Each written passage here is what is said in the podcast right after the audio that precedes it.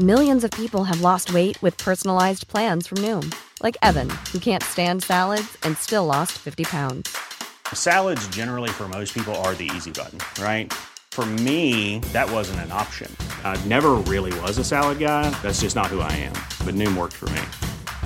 Get your personalized plan today at Noom.com. Real Noom user compensated to provide their story. In four weeks, the typical Noom user can expect to lose one to two pounds per week. Individual results may vary.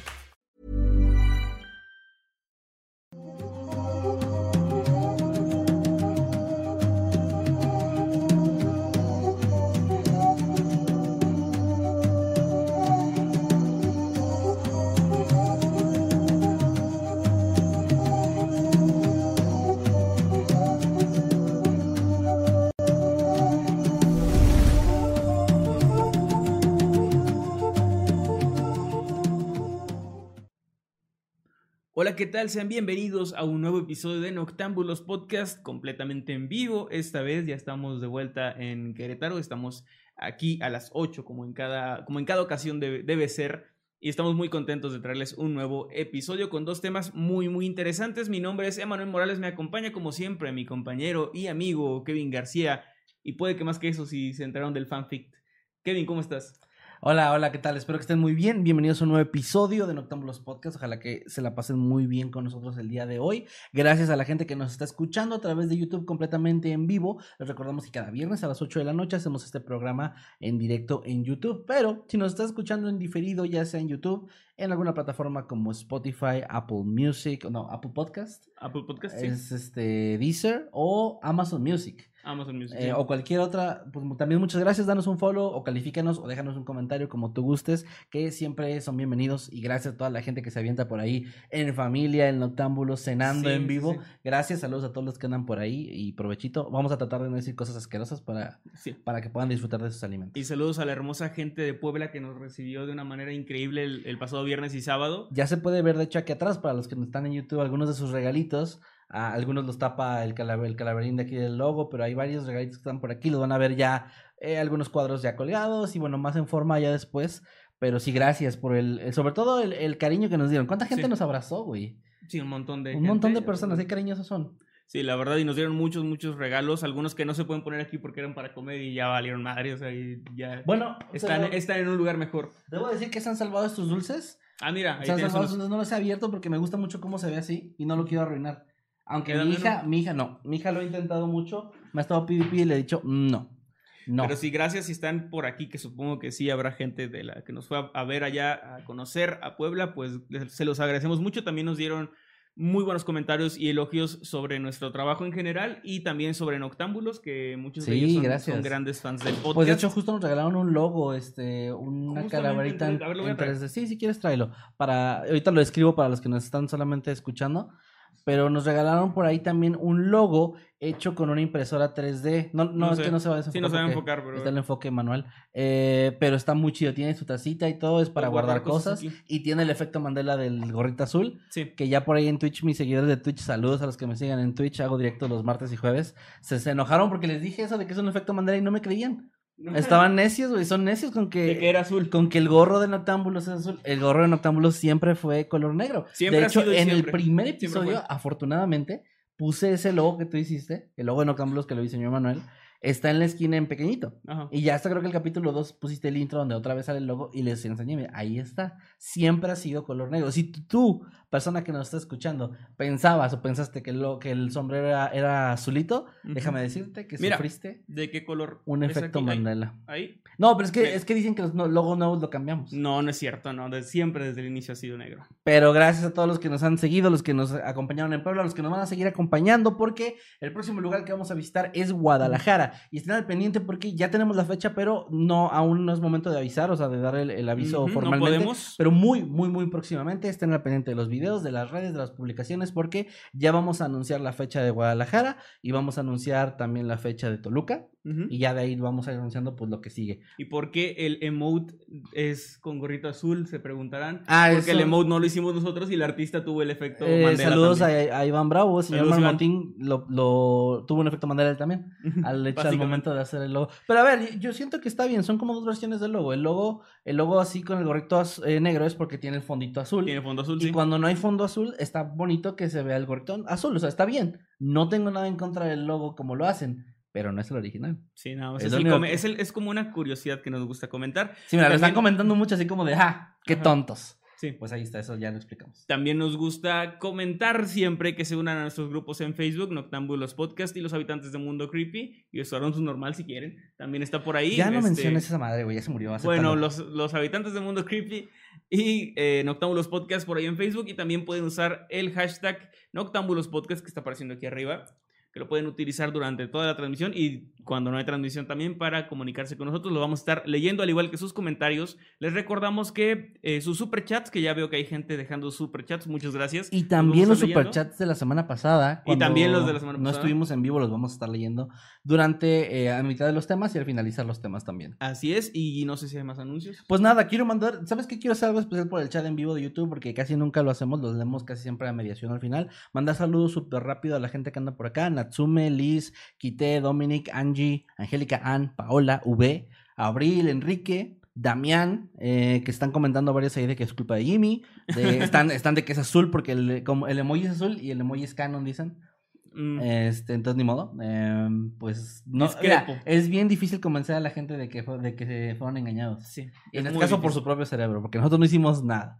Pero saluditos a todo el chat que está aquí en vivo en YouTube. Gracias a nuestros moderadores. Gracias también a Parnio que por ahí deben andar tomándole captura a sus superchats para que los podamos leer en orden y no se nos pierdan. Pero sí los vemos cuando llegan. De hecho, aparecen aquí en la pantalla en YouTube. Sí. Así que gracias. Y ya para no dar más eh, anuncios ni retrasar más los temas. Voy a estar en Celaya, vamos a estar en Celaya el próximo 29. Ah, sí. El próximo 29 de julio. Aquí está, pueden ver aquí la información. Es un Pero dila porque- musical. Es un evento musical que eh, va a estar también acompañándome el señor Kevin García. Por si ustedes quieren Eh. aprovechar esto, que no es de Mundo Creepy, pero lo quieren aprovechar para que les firmemos su libro o su cómic o para tomarse una foto, hacernos una pregunta. Lo Vamos a llevar hacer. cómics. Vamos a llevar cómics, es cierto, vamos a llevar ejemplares de Infierno para Inocentes. Es el sábado 29 de julio a las 6 de la tarde. Eh, hay una cooperación de entrada de 50 pesitos y el lugar se llama La Revuelta Foro Cultural en Ignacio Allende, 203 BS, zona centro, en Celaya, Guanajuato. Allá nos Muy vemos el próximo 29, muy muy cerca, estamos aquí cerca.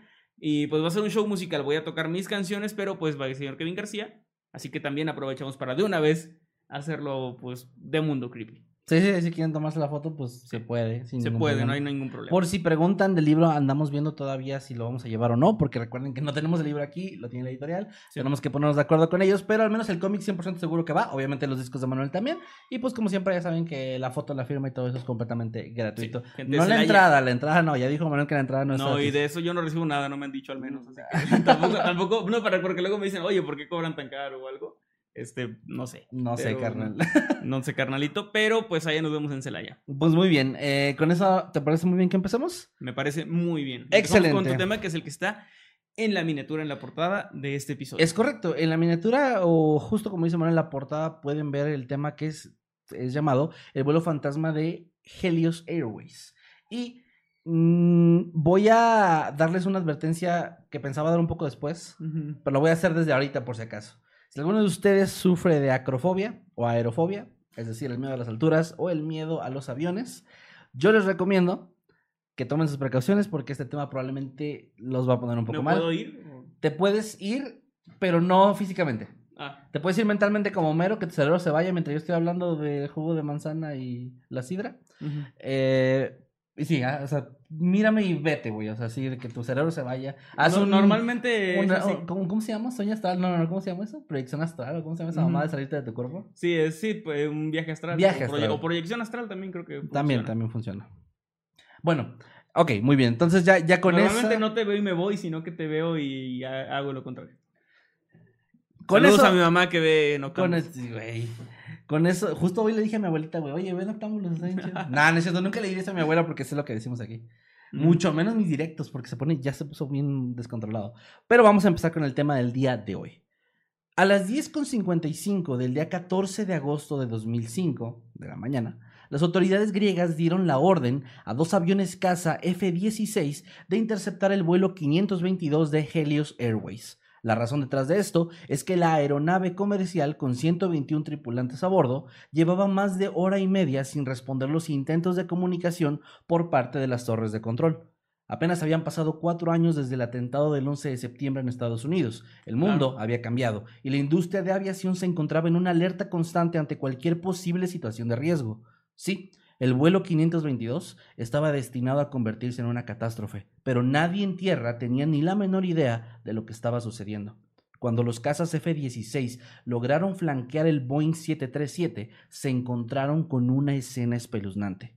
El asiento del capitán estaba vacío el primer oficial yacía inconsciente encima de los controles, y lo peor de todo, a través de las ventanas de la aeronave era posible ver a los pasajeros, que traían puestas las máscaras de oxígeno. Sin embargo, todos ellos permanecían inertes. O sea, estaba volando todavía en línea recta, digamos, sin caer, funcionando al 100%, pero con todo el mundo inconsciente. Así es. Hoy les voy a contar la historia de la mayor catástrofe aérea en la historia de Grecia el accidente del vuelo fantasma de Helios Airways. De nuevo aviso a la gente que tenga aerofobia o acrofobia, cuidado. Es una historia muy intensa. La aeronave era un Boeing 737-300 que llevaba operando desde diciembre de 1997. En abril de 2004, esta fue arrendada por Helios Airways, una aerolínea europea de bajo costo. La madrugada del domingo 14 de agosto, el avión aterrizó en el aeropuerto internacional de Lárnaca, en Chipre. Durante el vuelo que era proveniente de Londres, la tripulación informó que un sello de la puerta se encontraba congelado, algo que se conoce como engelamiento, así como de ruidos extraños en la puerta de servicio de popa derecha de la aeronave, es decir, la parte posterior derecha. De esta manera, los mecánicos en el aeropuerto realizaron una inspección completa de la puerta y tras una revisión visual, estos no lograron encontrar ninguna anomalía. Se realizó también una verificación de fugas por presurización, sin embargo, para poder llevar a cabo esto, el sistema de presurización se colocó en forma manual. Hay una especie de interruptor que se pone de manual o automático, pero el encargado olvidó restablecer este switch automático al momento de terminar. Esto, que bien podría parecer un detalle muy minúsculo, terminó siendo el detonador del desastre que se avecinaba. Que normalmente es así en, en los desastres aéreos, normalmente es un error súper pequeño, y que con un poco de revisión o conocimiento se pudo haber evitado. Correcto. Y suele pasar un botón, una luz, algo que estaba mal y termina siendo una tragedia. Sí, se, hace una cadena de problemas, ¿no? Y bueno, al no encontrar ningún problema, el personal de mantenimiento dio aviso para que el siguiente vuelo fuera programado, el vuelo 522, el cual partiría rumbo al aeropuerto de Praga a las 9 de la mañana, teniendo programada una escala breve en el aeropuerto internacional El Fétiros, perdón, el, el Feterios Benicelos de Atenas, perdón, en Grecia. A cargo del vuelo se encontraba el capitán Jorgen Merten, de 59 años de edad, el cual acumulaba en sus 35 años de experiencia más de 16.900 horas de vuelo, de las cuales 5.500 habían sido en aviones de este mismo estilo, Boeing 737. Merten había sido contratado por la aerolínea para la temporada de vacaciones, es como medio temporal. Por otro lado, el primer oficial y copiloto era un hombre de 51 años llamado Pampos Charalambous, un chipriota que tenía 7.549 horas de vuelo, así como 3.991 las cuales habían sido en este mismo tipo de aeronave. Este hombre únicamente había volado para Helios en los cinco años anteriores, o sea, estaba completamente familiarizado con los protocolos, con el avión y con los, eh, con, los recorridos, etc. Además de ellos, había otros cuatro auxiliares de vuelo, perdón, eh, así como 115 pasajeros, de los cuales 48 eran niños pues estos ah, se encontraban regresando de sus vacaciones hacia Grecia. Habían ido de vacaciones al parecer a Chipre. A las 4.48 el rodaje comenzó. En este tiempo se llevaron a cabo las comprobaciones prevuelo, entre las cuales estaba verificar que el selector de presurización se encontrara en modo automático. Sin embargo, ni el piloto ni el copiloto se percataron de que este había sido dejado en modo manual, por lo que prosiguieron con el rodaje que por eso son muy importantes estos pasos que dices, ¿por qué tengo que revisar una lista enorme de cosas cada vez? Si ya sé que siempre es igual, ¿no? Porque también la mayoría de las veces siempre está todo bien. Aparte también es un, no, no especifican en la información que busqué si ellos habían sido parte del vuelo anterior, creo que no, por lo que yo entiendo, ¿no? Pero normalmente es como, bueno, es que debería estar ahí, entonces casi que no le pones importancia a algunas cosas que o sea, incluso un switch puede cambiar todo, como en esta historia. O sea, algo súper aterrizado, nunca mejor dicho. Pero un ejemplo es que mi, la mayoría de los autos tienen esto de la función automática de las luces, ¿no? Que cuando llega cierta hora, o bueno, más bien por la luz, se encienden. Ajá. Entonces yo siempre tengo eso porque pues qué hueva no saber si están encendidas o apagadas, siempre Ujú. están en automático. Pero las pocas veces que no ha estado en automático normalmente me doy cuenta cuando ya estoy avanzando y veo Sí. que está todo oscuro y veo que por alguna razón lo moví. Sí, yo, yo me acaba de pasar, o sea, digo, yo no Ujú. manejo tan seguido como tú, pero hace poco fui por ti al aeropuerto, Sí. en la madrugada, y justo nos pasó que yo, como llegué al estacionamiento y dejé el carro prendido en lo que Manuel y, y Cristina llegaban, apagué las luces para no Sí. molestar a la gente que estuviera enfrente. Y al momento de que llegamos, se subieron, empezamos a avanzar. Y cuando todo está iluminado en el aeropuerto no te, das cuenta. pero cuando y justo cuando salí a carretera, porque pues aquí en, en Querétaro está a las afueritas de la ciudad, del aeropuerto, no sé, que fueron dos minutos Ujú. en los que de repente dije, ah, caray, no tengo las luces prendidas, y las prendí, pero como que mi cerebro rellenó, o sea, la iluminación no, no me hizo pensar, oye, no traes las luces, simplemente veí, se alcanzaba a ver, para mí se están prendidas, ¿no? Y si te pasa eso conduciendo en un día cotidiano, pues le puede pasar A creo, a cualquiera. cualquier persona en cualquier vehículo. a, a piloto y copilotos tan experimentados como ellos dos, ¿no? Ujú. Que también es eso. No quiero que provocarles más miedo a volar si lo tienen, pero es que puede pasar, o sea, hay gente que tiene como esta, esta cosa con la gente novata, ¿no? De que no, yo no quiero que mi conductor o mi piloto o mi actor sea alguien recién egresado. Bueno, déjame les digo que si bien la experiencia hace mucho bien en cualquier tipo de procedimiento, eh, ser novato también ayuda a que estés mucho más al pendiente, porque Sí. la gente más experimentada a veces suele tener este tipo de errores por el tema del, de que están tan confiados y están tan acostumbrados que a veces se les puede llegar a pasar. Cuando en enfermería tú vas a poner un medicamento, siempre tienes que verificar varias cosas que tienen que ser correctas, que son, se les llama así, cuando yo entré, fíjense lo viejo que soy, cuando yo entré eran los cinco correctos, así se llamaba, luego fueron los siete correctos para cuando egresé, ahorita deben ser los 17 correctos. Pero bueno, entre ellos estaba, por ejemplo, que revisaras que no estuviera caducada, que fuera el medicamento adecuado, correcto para la persona, que sí fuera el paciente correcto al que se le iba a aplicar ese medicamento, que fuera la dosis correcta, todas estas cosas, ¿no? Sí. Y yo como un novato, como practicante, siempre revisaba eso como cinco o seis veces, una y otra vez, Claro. porque no quería cometer un error. Sí, sí, sí. Y en cualquier trabajo te pasa. O sea, yo también me acuerdo que en, prim- en mi primer trabajo era de revisar cinco o seis veces un correo antes de mandarlo. Y rara Sí. vez a mí se me iba un correo mal. Y a ingenieros de años les pasaba seguido. Alguien muy experimentado en mi lugar no es como que sea descuidado, pero probablemente da una lectura y por su experiencia ya lo confirma y Sí. ve que todo está bien. Medio rellenas huecos, incluso, ¿no? A veces prisa. Ah, seguro que está bien. Sí, pero Yo- no le haces a mm. triple o, o doble revisión. Que, que que, a ver, o sea, está mal, o sea, hay que siempre estar atento, siempre estar alerta, no importa tu profesión, si tu profesión puedes provocar un error menor o, o cuesta vidas, como en estos casos, pues siempre hay que estar al pendiente por si acaso, ¿no? Sobre todo si manejan y cosas así. Pero bueno, continuando con la historia, eh, no se dieron cuenta, así que pro- prosiguieron y a las 9.07 de la mañana el avión despegó. En ese momento, sin que nadie a bordo lo supiera, la válvula de salida de popa se encontraba parcialmente abierta, por lo que la presión de la cabina se fue perdiendo conforme el avión se iba elevando. Cabe aclarar que los aviones comerciales vuelan a una altitud cercana a los 38.000 pies, es decir, unos 11 kilómetros aproximadamente, altura a la cual el aire no es respirable debido a su baja presión, además de que las temperaturas allá arriba alcanzan o rondan los menos 50 grados centígrados. O sí, o bajo cero. Por lo que para que los pasajeros puedan respirar se crea dentro de las aeronaves una especie de atmósfera artificial similar a la que utilizan los trajes de astronautas. Digo esto como contexto por si alguien no lo sabía. Sí. Por esto la, la presión es Que- importante. Si ven la similitud, por ejemplo, con el fondo marino, es algo muy similar. Ujú. Estamos, es, es muy extraño porque es un equilibrio perfecto donde vivimos los seres humanos sobre la Tierra, digamos. Porque si empiezas a subir un poquito, Ya ya, no. la presión y la temperatura no es adecuada. No. Y hacia abajo es lo mismo. O sea, en el mar te vas adentrando y hay más presión y hay menos temperatura. Y Sí. por eso por eso el lugar ideal para vivir es básicamente donde estamos. Donde estamos exactamente, sí. Que de ahí vienen de repente mitos medio, medio mal infundados de, ah, si estuviéramos, si la Tierra estuviera no sé cuántos, un par de kilómetros, y pone, o una cantidad de kilómetros más cerca del Sol, nos incendiaríamos. Es como, bueno, no necesariamente. Más bien la vida, o sea, Nos estaríamos, ade- adaptado de otra forma. nos hubiéramos adaptado diferente o una profundidad mayor, bueno, no sé, pero ajá, el punto es exactamente, es un buen ejemplo lo que dijo Manuel. Sin embargo, en ese momento, sin que nadie a bordo lo supiera, eh, ah, perdón, ya había dicho eso. a las, ah, bueno, a las 9 con 11 horas del vuelo el vuelo 522 alcanzó los 10.000 pies de altitud.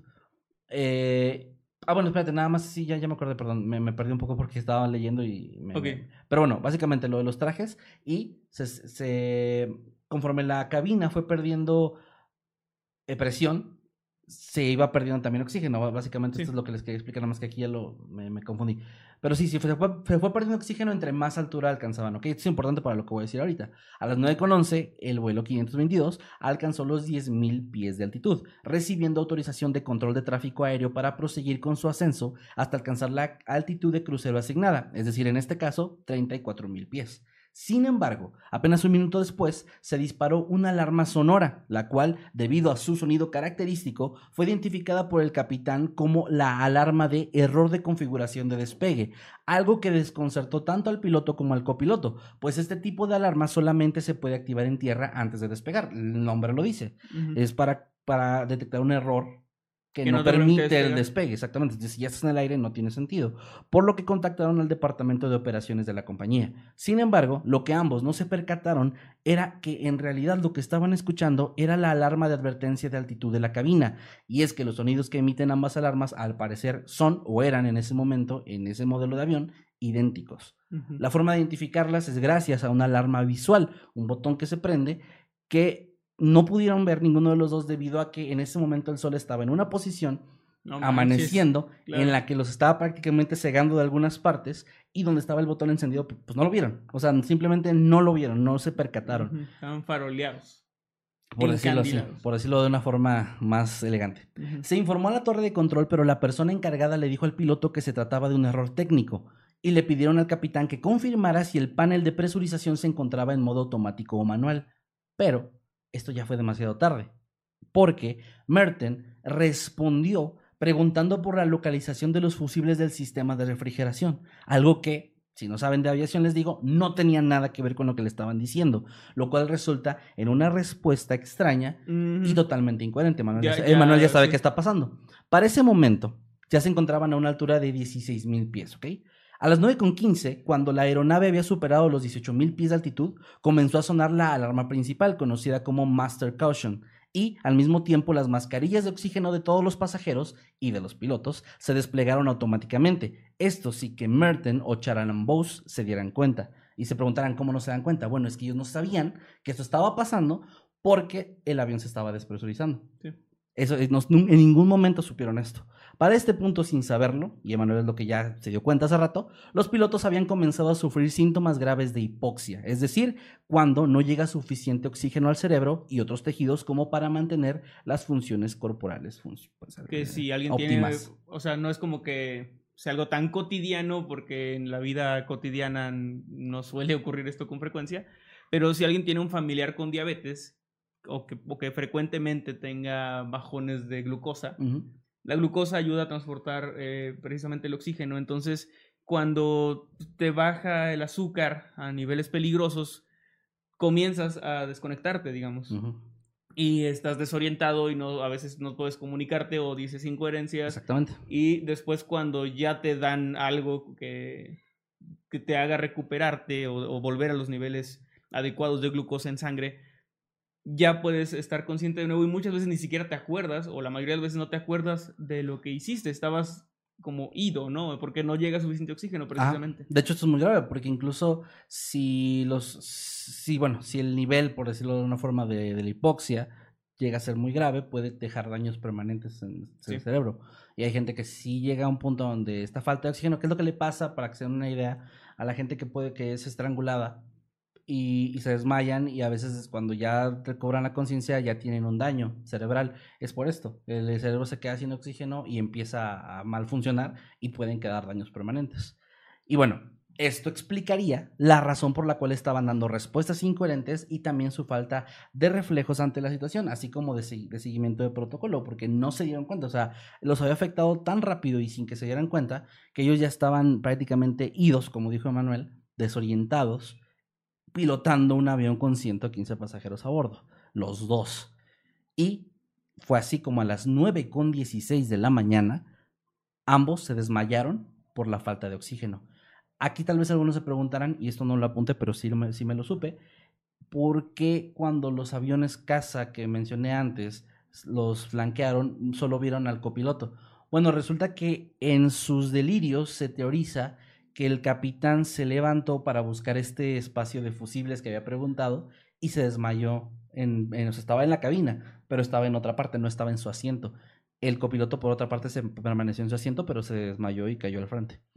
Ahora, la torre de control siguió enviando mensajes, pero les fue imposible establecer comunicación con el avión, por lo que estos reportaron la situación como una emergencia. A las 9.23, la aeronave alcanzó la altitud crucero, los 34.000 pies. Sin embargo, los pilotos ya se encontraban completamente incapacitados, situación que el resto de la tripulación en cabina desconocía, en donde los pasajeros siguieron respirando con normalidad gracias a las máscaras de oxígeno. El problema es que la cantidad de aire que se puede suministrar a través de ellas es bastante limitada, pues apenas alcanza para un aproximado de 12 minutos. Y dirán, es muy poco tiempo. Bueno, es que esto es debido a que cuando ocurre una descompresión en medio de un vuelo, los pilotos tienen que seguir un protocolo protocolo en el cual deben realizar un descenso de emergencia, no un aterrizaje, un descenso hasta alcanzar una, altitud en la que el aire sea respirable otra vez. Algo que claramente en este caso no estaba pasando y no iba a ocurrir. Es en este punto donde uno de los sobrecargos, Andreas Promodromo, perdón, se percató de que algo andaba mal ya que no entendía por qué el avión no descendía. Él entendió más o menos lo que estaba pasando, se dio una idea, y al darse cuenta que el, avión no bajaba... Todavía estaba, digamos, más consciente. Estaba, sí, sí, sí. Es que él también tenía su máscara de, o sea, su máscara de oxígeno. De realmente los únicos que no se pusieron la máscara fueron el piloto y el copiloto. Con el paso del tiempo y al comprobar que la reserva de oxígeno estaba por agotarse, Andreas buscó un equipo portátil de oxígeno y se dirigió a la cabina de mando.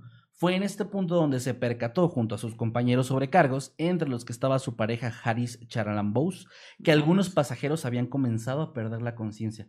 Se, percató de que en varias filas ya había gente completamente, eh, bueno, inconsciente y desmayados, y, y, los demás estaban entrando además en pánico. Mientras tanto, los despachadores de Helios Airways, al no obtener respuesta del vuelo, llamaron al centro de control de área en Nicosia para verificar si el control de tráfico aéreo podía comunicarse con el avión.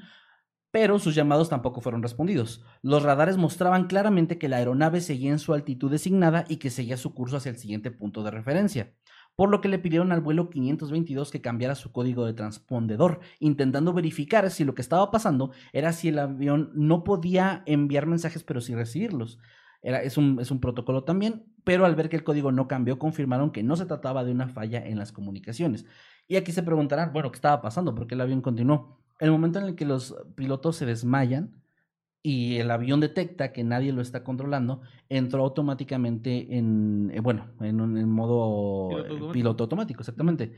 Y lo que hizo fue mantener el, avión en curso y mantener el avión también este, en, la, altitud pues adecuada de crucero. Obviamente el avión no tenía, bueno, no estaba configurado de tal forma que detectara que si una falla había, había que bajar, o sea, no, no, es tan avanzado. es solamente de hecho, seguir recto. Y de hecho, no, no, no, no, no necesariamente seguir recto, eso es lo que voy a llegar ahorita más adelante. De hecho, es un, es un control, eh, piloto automático muy útil y bastante inteligente hasta donde puede ser, pero obviamente ya eso es demasiado. Ahorita les platico por qué, por qué comento esto. Pero bueno, eh, a las 10.20 el vuelo llegó al aeropuerto de Atenas o sea, sobrevoló el aeropuerto de Atenas. Sin embargo, se mantuvo a 34.000 pies de alturas, por lo que quedó claro que no estaba intentando realizar maniobras de aterrizaje, y en su lugar comenzó a dar vueltas alrededor del aeropuerto. cuando llegó a su Cuando llegó al destino, el piloto automático no entiende que tiene que descender ni hacer este tipo de maniobras, eso no se puede hacer. No puede aterrizar. No puede aterrizar tampoco. Entonces lo que hace es eh, circular la zona y como regresar, regresar, regresar hasta que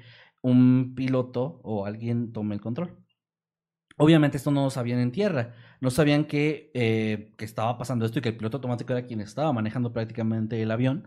Y es así como llegamos a la hora del inicio de este caso, 10.55 de la mañana, cuando ya se temía lo peor, por lo que preocupados porque el Boeing 737 hubiera sido secuestrado, se activó una alerta Scramble, es decir, un despegue de emergencia por parte de la Fuerza Aérea Militar, debido a que una aeronave no identificada entró en un espacio de vuelo restringido que no se ha comunicado en su plan de vuelo o con la cual se ha perdido la comunicación, como es el caso. Las Fuerzas Armadas de la República Helénica ordenaron entonces a los dos aviones caza F-16 que interceptaran el vuelo 522. A las 11.23, los dos F-16 hicieron contacto visual por primera vez con el Boeing 737, que ya para este momento había dado cinco vueltas alrededor del aeropuerto. Los aviones militares entonces se acercaron tanto como les fue posible, inspeccionando la nave en busca de daños. Momentos después lograron flanquear la aeronave y notaron que la tripulación se encontraba inconsciente, lo que platiqué al inicio. Sin saber exactamente qué estaba ocurriendo, los aviones militares continuaron escoltando al vuelo 522 durante varios minutos, hasta que a las 11.48 lograron ver a través de las ventanas a una persona. Se trataba de Andreas, quien finalmente, después de muchos intentos, había logrado acceder a la cabina de pilotaje. Andreas, además de ser sobrecargo, también era un buzo profesional y tenía una licencia de piloto ultraligero, por lo que gracias a sus técnicas de respiración había logrado mantenerse consciente y no había sufrido los síntomas de la hipoxia. Eh, eh, justo, o sea, cuando dijiste las técnicas de respiración, pues claro, o sea, como siendo buzo estaba racionando su oxígeno. Que, Qué suerte para él en ese momento saber eso, ¿no? Pues más o menos. Bueno. Se desconoce exactamente cómo pudo ingresar a la cabina, esto no se sabe. Ay, no. Pero tras hacerlo, los pilotos de los aviones caza entraron en estado de alerta. pues para este punto todavía no sabían lo que ocurría en el interior de la aeronave y la sospecha de que ésta pudiera haber sido secuestrada todavía era muy alta, por lo que informaron lo que estaban viendo, dudando si la persona en cabina trataría de estrellar el Boeing en alguna zona poblada. Sin embargo, se tomó la decisión de esperar a ver qué ocurría, una decisión muy arriesgada, pues no podían simplemente derribar el avión sin tener la certeza de lo que estaba pasando. está, muy cabrón esto de... O sea, la decisión era vamos a matarlos a todos. Para, salvar a más. Para salvar a más, sí. O sea, es algo bastante frío. Sí, sí, sí. Pero o sea, son esas decisiones militares que y se de toman, nuevo, el contexto es súper importante porque estamos hablando de 2005. Apenas cuatro años después del 9-11. Si ahorita a la fecha las cosas siguen siendo súper tensas y los protocolos en los aeropuertos son súper estrictos, imagínate, cuatro años apenas después de, pues, de los atentados eh, terroristas, yo creo que más, más importantes de nuestra era, ¿no? Entonces, bueno, a las 11.49, el motor izquierdo del Boeing se detiene y la nave comenzó a descender rápidamente. Apenas cinco minutos después, Andreas por fin se percata de los aviones F-16 que escoltaban el vuelo, por lo que él comienza a hacerle señas a los pilotos tratando de informar que estaba intentando descender. De hecho, uno de ellos le hizo una señal de que los acompañara y los siguiera, pero él les decía como, les daba a entender, no puedo, o sea, no puedo y estoy tratando de descender. Después de esto, a través de la radio, Andrés declaró emergencia con, la torre de control. Eso iba a preguntar, que por qué no se comunicó por radio, ¿no podía? No, se sabe, o sea, lo hizo hasta ese momento, pero no lo había hecho antes. Sí, o sea, porque creo yo, bueno, no sé, decirlo, Toma en cuenta, decir lo primero que yo haría es también muy soberbio porque... Toma en cuenta que si bien era sobrecargo, tenía experiencia como piloto de aviones ultraligeros, etcétera, estaba racionando su oxígeno y no se sabe realmente hasta qué grado sí pudo afectar a la hipoxia. Se sabe que estaba consciente, pero no se sabe qué tan lúcido estaba realmente. Bastante para lo que hizo, pero no se sabe con certeza. Ahora, sus intentos de pilotar el avión no tuvieron éxito y de pronto el avión se quedó sin combustible. Por lo que leí, la parada en Grecia era para cargar combustible precisamente. Entonces, dar tantas vueltas y tanto tiempo que estuvo aproximadamente tres horas el vuelo en el aire, pues no estaba preparado para eso por lo que comenzó a descender todavía más rápido. A las 11.59 el segundo motor se apagó a 7.048 pies de altitud. Los pilotos de los aviones caza observaron horrorizados cómo el Boeing descendía sin control hacia unas colinas cercanas. Y finalmente a las 12 con 3 minutos y 32 segundos, el avión del vuelo 522 de Helios colisionó contra una colina cerca de Gramatico, a 33 kilómetros al noreste del aeropuerto de Atenas. El avión impactó con mucha fuerza, cavando tres surcos paralelos en la tierra mientras subía a toda velocidad por la empinada ladera de la colina, arrojando una gran columna de polvo. La sección de la cola se rompió cuando deslizó hacia arriba y luego el avión llegó a la cima de una cresta, volviendo a volar momentáneamente mientras cruzaba un barranco profundo, arrojando pedazos de la estructura del avión por el aire tras de él. Una fracción de segundo después, el fuselaje se estrelló contra el costado de una segunda cresta y estalló en llamas, catapultando enormes masas de escombros hacia arriba y sobre la cresta y hacia el otro lado, hasta que su impulso finalmente se agotó. Segundos más tarde, los pilotos del F-16 comunicaron por radio que el vuelo 522 de Helios había caído. Los equipos de emergencia respondieron rápidamente al accidente en Grammatico Hills, los restos del Boeing 737 y sus ocupantes estaban esparcidos en un área extensa de aproximadamente 650 metros a través de dos colinas y dos barrancos. Los bomberos lograron apagar el fuego inicialmente, pero este se reinició y se propagó como un incendio forestal hasta que fue controlado por un avión cisterna 30 minutos después. Desafortunadamente, no hubo un solo sobreviviente entre las 121 personas a bordo, De hecho, el único que se sabe que falleció consciente fue Andreas, que por lo que comentaron los pilotos que alcanzaron a ver, estos iban escoltando incluso en, la, en, la, en el Mm, descenso. Ujú. Lo último que vieron antes de que tuvieran que los dos hacer una maniobra para alejarse fue ver a Andreas cómo estaba intentando mover el, el, el, eh, bueno, dirigirlo de cierta dirigirlo forma, de cierta para que forma no- para que no sí. se, para que se levantara. Se me fue cómo se llama el, bueno es volante, pero se me fue cómo se llama. Este, pero este en simple, pues nada contestaba, no había, los dos motores estaban apagados, no había combustible, o sea, era un, el, el avión ya era una carcasa, o sea, que iba Sí. dirigiéndose eh, sin forma de detenerse hacia el suelo. De hecho, eh, esto convirtió, como dije antes, al vuelo 522 en el accidente más mortal en la historia de Grecia y de Chipre. Hubo un periodista de un periódico griego llamado Ethnos, o sea, el periódico, eh, que quedó impactado por la escena que presenció y dijo lo siguiente, y cito, vi decenas de cuerpos calcinados esparcidos alrededor del fuselaje destrozado, que se encontraba en el fondo de un barranco boscoso. También observé el cuerpo de una mujer con el cinturón de seguridad puesto todavía y las piernas quemadas. Después de esto, la comisión de investigación determinó que la tripulación se incapacitó debido a la hipoxia causada por un fallo en la presurización de la nave, lo que ya les conté, esto ya se supo hasta la investigación. De hecho, incluso en el momento de que se estrelló todavía no se sabía exactamente qué estaba Sí, pasando. estaba. Y, y Había momentos de no- no confusión. contexto. O No, sea, no, al no. ver a una persona consciente y todos los demás inconscientes, Sí, sí, sí. podrían pensar que les disparó o que los envenenó, no sé. Sí, todavía se dudaba mucho, pero bueno, afortunadamente se investigó rápido y se llegó a, esta, se llegó a la respuesta. Eh, fue porque, como dije, los pilotos no verificaron adecuadamente el selector de presurización, lo que llevó al accidente. Hubo una serie de causas latentes, incluidas deficiencias de seguridad y control de calidad por parte del operador y una deficiente supervisión de seguridad por parte de la autoridad reguladora. También se señaló la falta de aplicación adecuada de el Cockpit Resource Management y la formación insuficiente de la tripulación en casos de descompresión. Al parecer no todos estaban entrenados para esto. De hecho, eso explicaría por qué solamente Andrés reaccionó y los demás no me se menciona que hicieron. por qué había solo un equipo portátil de oxígeno. Porque También, dos hubieran hecho la diferencia. O sea, él podría haberle colocado otro a un piloto a ver si reaccionaba. y- Sí, sí, sí, sí. O sea, era algo Hubo tiempo, o sea, estuvo el, el vuelo tres horas. Tres horas, claro. De hecho, incluso se menciona en, en algunas fuentes de, de este suceso que los pilotos mencionaron que en una parte, mientras estaban tratando de comunicarse con Andreas y vieron que estaba ahí, se llegó a desmayar y cuando el avión bajó a 10.000 pies, volvió a despertar. Mm. Este, Lo cual se me hace un poco raro, no sé si realmente funcionaría así, pero es, que, es que esto lo encontré en varias. creo yo, fuentes. o sea, no sé, pero pu- pudiera ser que mm, pues los demás a lo mejor ya estaban con un daño más grave o incluso muertos para ese punto y él no. Eh, fíjate que inicialmente se manejó la, la teoría de que eh, los pasajeros habían cuando, habían, cuando el avión se había estrellado, los pasajeros, la mayoría habían estado ya muertos. Después en las aut- autopsias se supo que no, Ok. estaban vivos y conscientes. O sea, sí, vaya, no sintieron realmente Sí, no nada. se o sea, dieron cuenta En cuanto nada. cayó el avión, pues murieron inmediatamente, pero no estaban muertos antes de eso. Algunos ya tenían, al parecer, lesiones permanentes, o sea, en caso de que se hubieran salvado, pues sí hubieran quedado con lesiones muy graves cere- cerebrales, Sí. Pero no muertos. Pues no, si de algo sirve como familiares, no sufrió, no se dio cuenta de nada. No, de hecho la mayoría se desmayaron, o sea, les pasó lo mismo, el, el tema de la hipoxia es esto, de que no te das cuenta, te, te vas, vas, empiezas a delirar pero sin darte cuenta, te desorientas y pues esto no es lo está como registrando cuando tu tienes cerebro. tanto sueño que te estás quedando dormido, pero tú mm, em- simplemente empiezas a pensar en cosas y se te va, o sea, tus pensamientos divagan mucho, Exactamente. Y bueno. pero de forma muy eh, rápida. Sí, o sea que es muy rápido, pues son en cuestión de minutos. Por eso les, les quise traer como el tema de las horas exactas, porque eso es muy importante, fue en cuestión de minutos. Y bueno, eh, como resultado de este accidente surgieron recomendaciones de seguridad, incluida una mayor formación y concienciación de la tripulación sobre la importancia de verificar la configuración de los sistemas de presurización.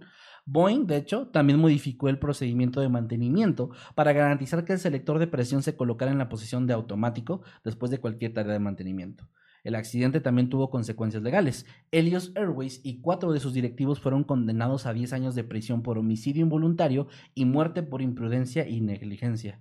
Además, hay una demanda todavía pendiente de los familiares de los pasajeros fallecidos contra la Dirección de Control Aéreo Chipriota por ignorar reglamentaciones de control y seguridad de la aeronave siniestrada.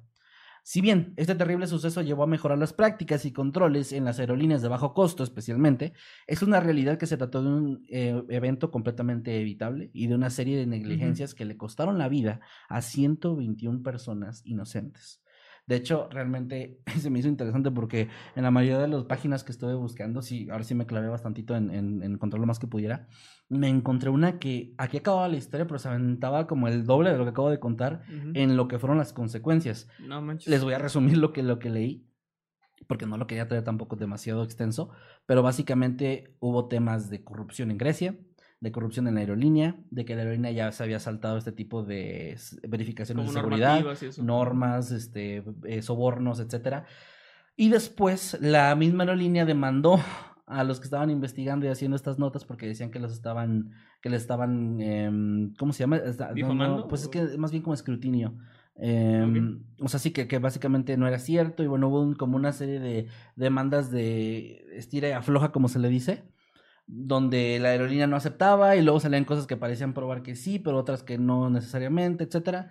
El punto es que yo por eso puse esa conclusión, esa conclusión al final pues sí la escribí por eso, de que no importa, o sea, si hubo corrupción, si no se hacían prácticas correctas, si el protocolo no estaba al 100% em, preparado para estas cosas, si no estaban formados bien los, los, este, los tripulantes a bordo, etcétera, pues al final del día, como lamentablemente ocurren casi todas estas tragedias, lo único para lo que sirve eso es para aprender y que tratar de que no vuelva a ocurrir, pero por lo pronto se fueron ya 121 personas que no tenían nada que ver con esto. Y yo creo que aquí incluyó a los pilotos, porque si bien ellos también no revisaron bien esta parte del Switch, me parece impresionante que algo así los, o sea, ha- haya provocado que ya para cuando se pudieron haber dado cuenta, porque si lo mencioné en la historia, el control de tráfico aéreo, no, la torre de control, Ujú. sí les llegó a preguntar lo del Switch, ellos ya ni siquiera podían contestar, ya estaban en estos efectos de la hipoxia tan, tan entrados, tan severos, que ya estaban delirando yo, yo prácticamente. creo, me imagino que se habrán, obviamente, con esto tomado medidas, Sí, claro. pero, o sea, cosas tan simples como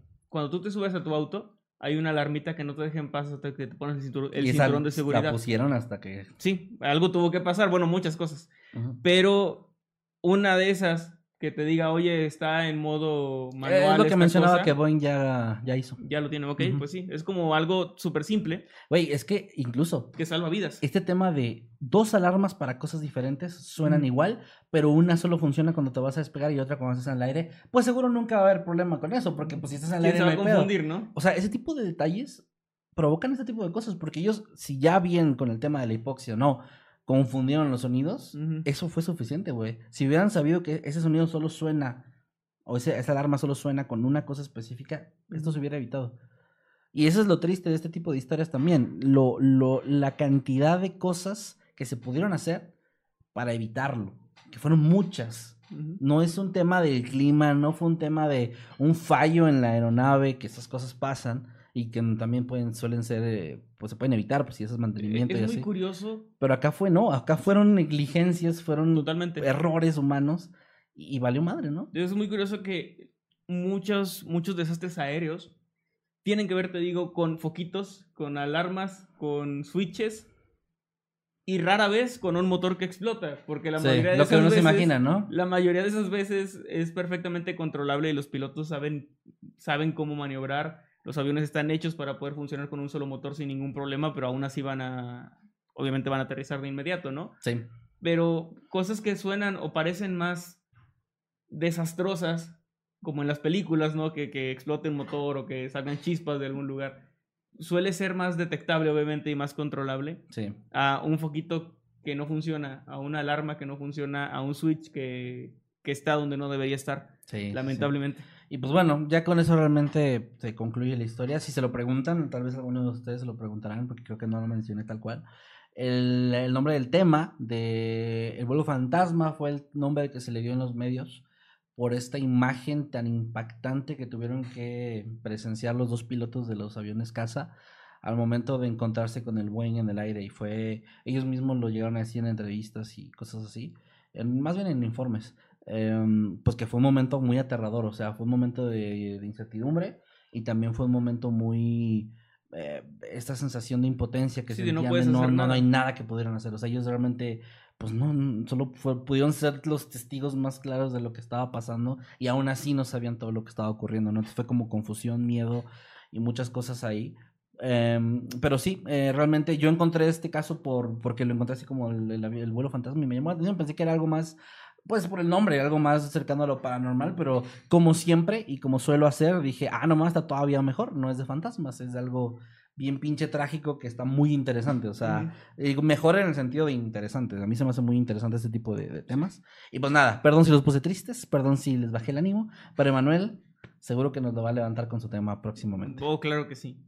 Y pues ya con eso cierro, con eso cierro, ojalá que les haya gustado.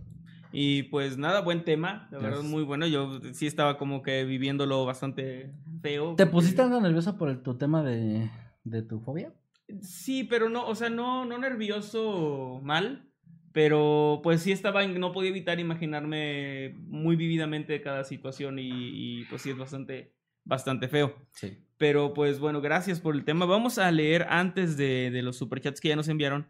Los de el episodio El anterior, episodio anterior, que sí, no sí. estuvimos en vivo, por si, por si no lo saben o no lo vieron o algo. Estábamos en Puebla, así que dejamos un, un par de casos pregrabados. Hubo por ahí Pero- alguien que puso un tweet o una story, no me acuerdo, Ujú. de que estoy viendo dos noctámbulos al mismo tiempo. Ah, por- no voy a explicar Ah, por qué, ya, claro. pero alguien, alguien de Puebla lo puso. Qué chido. Y bueno, pues aquí tenemos a Just Look AM, que nos, nos mandó 20 pesitos y dice, me mandan un saludo. El 13 me titulé de maestro EF. ¿Educación física? Educación física, ¿sabes? Bueno, creo que sí. es, pues muchas felicidades, Just Look. Just Y, saluditos. Pues un saludote para ti. Gracias, gracias por ser un profesor. Es algo que Está cabrón. es muy, muy, muy, muy importante en la, en la sociedad. Así Sí, que sí, no, no, gracias, Just. Un saludo y un abrazo enorme. Y muchas gracias tanto a Julián, déjame ver quién más para no regalar. Ok, si fueron Julián García y Miguel Simo, que ambos regalaron varias membresías, me parece, a ver, para no decirlo mal, fueron 10 de Julián y 25 de Miguel. Miguel, Ah, no Julián manches, García, gracias. saludos hermano. Miguel Simo, gracias también. Eh, qué chido que sigan regalando membresías. Digo, ya cada vez el chat está más verde y eso es muy bonito. Sí. Y pues saludos y, y felicidades a todos los que les cayó membresía de regalo de estos dos chicos en el directo pasado. Y muchas- bueno, muchas gracias. pasado. También a Daniel Sosa que nos mandó 50 pesitos y dijo, el primer directo que estoy. Entre no comillas. es- pero directo entre comillas. Sí, ajá. sí, sí. Saludos, Daniel. Pues ojalá que puedas estar. No sé si estás aquí, pero ojalá que sí. Y si no, pues ojalá que nos puedas acompañar en otra ocasión. Y hablando de Miguel Simo, gracias que nos mandó un superchat también de 50 pesos argentinos y dice: Saludos chicos para cuando lo lean y que disfruten los 25 afortunados que les llegó las membresías que regalé. Y cuando lean un saludo con la voz de. Y cuando lean un saludo con la voz del intro a Miguel. Ajá. Ok, muy bien, Miguel. A ver. Hola, ¿qué tal? Buenos días, tardes o noches. Los saluda su amigo Nightcrawler. Y su amigo Masketman. Y este es un saludo muy especial para Miguel Simo. Saludos, Miguel. Un abrazo y gracias por todo tu apoyo, hermano. Saludos también a Alfredo Gaitán que nos dejó 20 pesitos y dice, hi, un saludo con voz de narrador cuan- y cuando a Guadalajara. Guadalajara, Este- inicios de agosto. Sí. Ya muy pronto. Estén al pendiente que, que en los próximos videos ya va a estar la fecha y el anuncio completo. No podemos decir todavía toda la info, pero ya está seguro que vamos a ir. Y pues un saludote como narrador. A ver. Hola, ¿qué tal? Buenos días, tardes o noches. Los saluda su amigo Nightcrawler. Y su amigo Masketman. Y este es un saludo con voz de narrador para Alfredo Gaitán. Saludos, Alfredo. Nos vemos próximamente ahí en Guadalajara. Saludos. Y eso fue todo lo que hubo la semana Gracias, chicos. Gracias. a los que Gracias. estuvieron en el directo pasado también. Se les agradece un chingo. A los Sí. que vieron el episodio, bueno, escucharon el episodio de Spotify. Sí, subió Spotify, ¿verdad? Eh, sí. Ah, yo no me fijé. Es que normalmente me fijo y ahora no se me fue el pedo. Pero gracias a todos. Gracias por el apoyo. Y vamos con los un, un par de los de hoy para no leer todo. Así es, vamos con el de Sam Walker. Que ha llegado un chingo. que ya tiene gracias. 34 meses como habitante God. Sí, muchas gracias. Dice, vaya, vaya, el tiempo vuela 34 meses. A su madre. Y yo, ¿y yo qué? Ah, perdón, y recuerde, El el, cala- calaverín. el calaverín siempre Llevó gorro azul. No nos engaña Kevin Juaz Bueno, La gente quiere vivir en la mentira. pues sí, sí. Ya, ya vi que, ya vi que les encanta vivir engañados. Saludos, Sam. Y saludos a Cristian Mauricio Méndez, que está cumpliendo dos meses como habitante pro. Y dice, gracias a Darío God, este episodio va a estar chido. Saluditos, Cristian Mauricio. Y Saludos. saludos a Darío. También a Darío God. Eh, a Aleja la Coneja, que nos manda 10 mil eh, pesos colombianos, ¿eran? Ah, Y nos dice, hace mucho que no los veo en vivo, solo paso a dejar mis pesitos porque debo trabajar. Se les quiere chicos, saludos desde Canadá. ah, mira. Mira nada más, un saludote para ti, Aleja la coneja. Saluditos, Aleja, y suerte en tu trabajo. Y saluditos hasta Canadá. Que qué envidia que Canadá está bien frío ahorita. Sí, qué rico. Y siempre. Sí, sí, todo el tiempo. todo el tiempo. Todo el perro tiempo, pero a mí me gusta, me gusta. Eh, también saludos a Saru Hernández, que cumplió dos meses como habitante, pero dice, si menciono el Instagram de fans es spam, pues data los quiero. Eh, no, No, yo no. creo que no. Este, si, si tienen cuentas fan accounts del canal, no hay pedo. No. que las mencionen, no pasa nada. Digo, si se hacen pasar por nosotros, ahí sí hay pedo. Sí, ajá, sí, de que como el güey de TikTok, de que Mundo Creepy, soy yo. Y luego yo le comento con la cuenta oficial de que, oye, bro, pues somos los Sí, no mames. Pues no, no hagas esto. Y, a ver, compruébame que tú eres. No mames. Todavía tiene los huevos el güey, pero bueno. Le este- mandamos muestras de ADN. Sí, sí, sí. Yo, pues estoy subiendo videos que tú no tienes, cabrón, porque no los he subido, no los has subido tú. Ujú. Que eso es suficiente prueba. Pero bueno, eh, sí, sí, no pasa nada. Y pues igual para los mods, si alguien pone alguna, pero que avisen, obviamente, de que, oye, esta es una cuenta fan para el Mundo Creepy, pues sí, ahí lo pueden Claro. Si dejan de subir cosas de Mundo Creepy y empiezan a subir otras cosas, ya los dejamos de seguir. Sí. es que luego sí, güey, puede pasar que de repente ya sea de que... 100 mil seguidores. y de repente así un pinche que a un partido político, ¿no? Así, no, no mames, no, no hagan eso. Eh, bueno, ¿leemos los demás o cuántos más? Unos dos más. Va, unos dos más y ya pasamos con tema. Vamos con Rabanito, que nos manda 20 pesitos y dice muy emocionada porque es la primera vez que los veo en vivo. ¡Ey! Muchas gracias, por estar aquí. Gracias y qué felicidad, qué bendición. Qué bendición. Gracias también a Asta, que nos manda 5 dólares y dice, más masturbanda, ¿me pueden mandar saludos con la voz de Doctops y publicar su libro como, ah, por publicitar su libro como Dross con Luna de Plutón? Saquen Fuego Eterno, El, Retorno, del Rey. ok. eh, no quiero parodiar al señor Doc Tops porque sí lo respeto. Eh, Y lo de Dross ya lo hicimos, ¿no? Ya lo hicimos también. Pero bueno, a ver. Una de las dos. Para no ser mal pedo con, con A ver. Asta. Eh, Pero ¿cómo sería un saludo con voz de Doctops, por Pues ejemplo? es como. Eh, Bueno, es que, es que, a ver, no, no, no, señor Doctor, si estás viendo esto, te respeto un chingo. Pero sí tienen como un tonito muy lo de bienvenido. Pero antes de eso, o sea, me refiero como Ah, es que dice una rima, güey. Bueno, siempre dice así como de, desde, desde un saludo pagado hasta no sé qué, que tiene que rimar. Desde un saludo pagado hasta hasta, que lo está pidiendo. Eso no se, rima. se pero- llama hasta. No, no rima, no rima siempre. Sí, ¿no? No, yo sepa, no. Ah, pues no sé, güey, ya tiene mucho que no. Pues al respeto, pero no lo estoy. No lo, veo. respeto, pero no lo consumo. Pero no lo consumo. Ya, ya no lo consumo nada de terror, no es personal. Bueno, ya, ¿no? Eh, Saludos, un, Asta. Un saludo hasta. Dale. Gracias, hasta. Porque- por eso no nos pidan eso, porque no sabemos cómo. No, Somos yo no soy, no soy buen imitador. No, yo soy pésimo también. Y bueno, vamos a eh, pasar. Ahorita leemos tweets. ¿Te parece bien? Va, Pero primero vamos a pasar al tema de Manuel para darle, darle, darle más ritmo al episodio. va muy bien. Saluditos también al chat que andan por acá, muchas gracias. Dice, tengo un chat de membresía y no sé qué decir, jajaja. Sí, entiendo. Ahí está. Sí, sí, me- yo también me identifico, güey. Luego cuando querido mandar superchat a alguien, no, no sé qué decir. Sí, no sabes nunca qué poner, ¿no? Le voy a pedir, de salúdame con voz de Bulma, así. Sí. Eh, pero bueno, sal- A saluditos. Lalo Garza. A Lalo Garza para que se enoje. Y nada, pues pasamos con tu tema. ¿Qué nos trajiste el día de hoy, Emanuel? Bueno, pues hoy les traigo un tema cortito pero cumplidor. Un tema muy, muy interesante, la verdad. Y también que, aunque es algo feo, creo va a dejar al menos algo de. mm, no sé cómo decirlo, pues de satisfacción, pero no. No, no, no de esa. Sino más bien como. Es que puse una cara. Bueno. No, les va a dejar al menos algo más o menos bueno. Ok. Y bueno, en el episodio 117 de este podcast, Noctámbulos Podcast, a través de todas las plataformas de audio y de YouTube también, les hablé sobre un caso llamado El Carnicero de Long Island, un caso Ah, que hasta entonces se mantenía con muy poca información. Muchos de ustedes probablemente lo recuerden. Si no saben de qué episodio hablo, es, fue el especial de Halloween precisamente, donde yo estaba vestido de vampiro y tú de Michael Myers. No, yo estaba vestido de este conserje. De conserje, bueno, eras conserje y yo vampiro. Conserje, Este- conserje muy, muy vergueado, así. Sí, sí, no, un día difícil. Un día así de que tuve que meter mi cara así para limpiar cosas que, que no, Sí. no estuvo bien. Bueno, en esa ocasión les hablé sobre este, este caso donde el mayor avance hasta el momento o la, la cosa que la policía había dado a conocer de un nuevo avance era una hebilla de un cinturón Mm. que no sabían si era HM o WH. Ese era todo el avance que había. Hoy afortunadamente ese caso ha dado un paso bastante, bastante grande, si no es que decir el mayor paso que tenía que dar porque fue resuelto y fue Ah. identificado el asesino de Long Island. Wow, que tenía otro nombre, ¿no? Tenía el Ah, El carnicero. carnicero de... y es que le conocen como el Pero había carnicero otro. ¿no? Había otro nombre. Algo de torso, ¿no?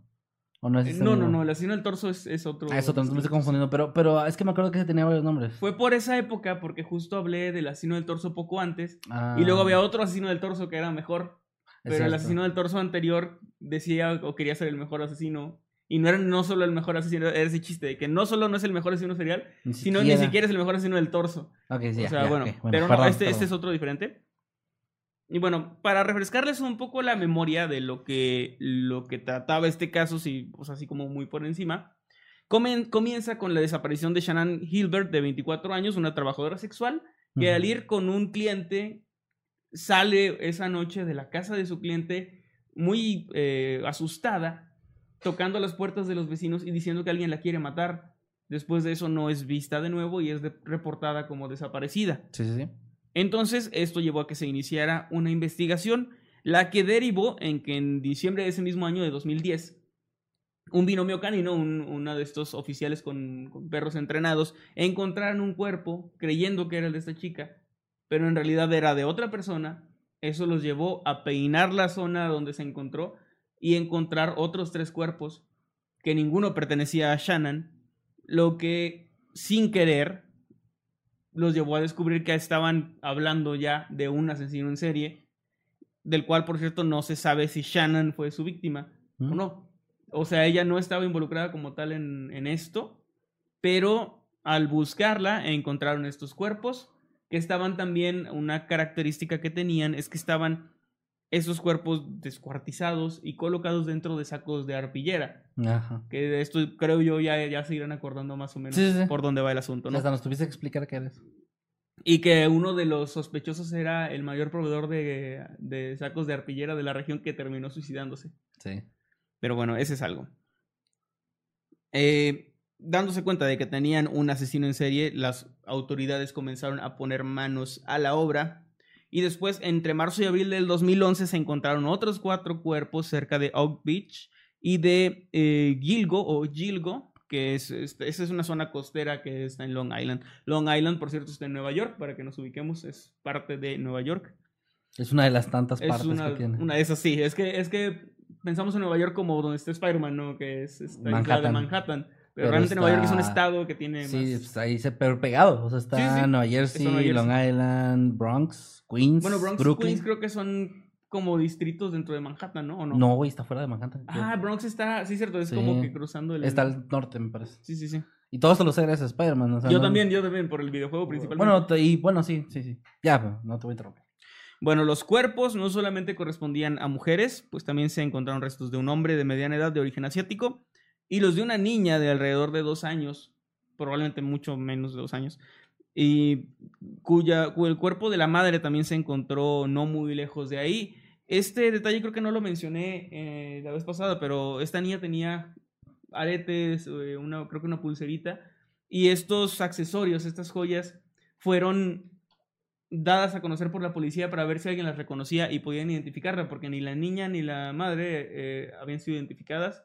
Hasta el momento creo que no lo han sido tampoco. Ok. Pero fue, es algo muy feo porque fue la mamá y, y la niña de, de dos años. Entonces es como una cosa bastante, bastante fea.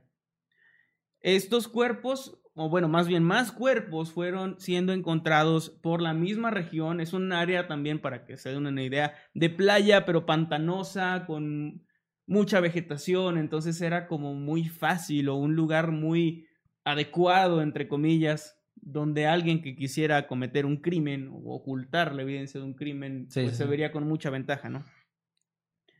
Entonces se llegó al conteo de 10 cuerpos, algunos comentan que son más, pero hasta donde estuve viendo oficialmente son 10 las víctimas oficiales, valga la redundancia, del carnicero de Long Island. En no todos se encontraron de la misma manera, o sea, no todos estaban en sacos, los primeros cuatro sí, luego los siguientes no, encontraron luego unos que sí y unos que no. Y las autoridades con todo esto realmente no parecían prestarle mucha atención al caso y esto hizo sospechar a la ciudadanía que el asesino podía tener algún vínculo con las autoridades o bien tener una posición de poder alta. Es algo que se, que se dijo en el momento. Las sospechas también llegaron a volcarse sobre el jefe de la policía, James Burke, o James Burke, creo que es Burke, porque él decidió, o, se supo más bien, que él estuvo inter- interviniendo mucho e interfiriendo mucho en la investigación que estaba haciendo un equipo especial del FBI que había sido enviado para, para resolver este caso. Y se descubrió a través de pues, muchos testigos y luego también papeles y eso, que él estaba interviniendo, incluso llegó a hacer que se fueran de ahí. Para que no investigaran, lo que era muy sospechoso. Si se acuerdan, él era uno de los sospechosos que mencioné. Mencioné como cuatro o cinco sospechosos en aquel episodio. Yo me acuerdo que sí nos quedamos varios con eso. Ajá, de que seguro él fue o tenía algo que ver, ¿no? Ajá, o sabía algo, exacto. Era una de esas dos. Eh, también les recuerdo que para cuando se dijo, porque él, te- él frecuentaba mucho a prostitutas, a, a trabajadoras sexuales, y una de ellas le llegó a comentar a la familia de una de las víctimas que él estaba involucrado, solo que fue como un...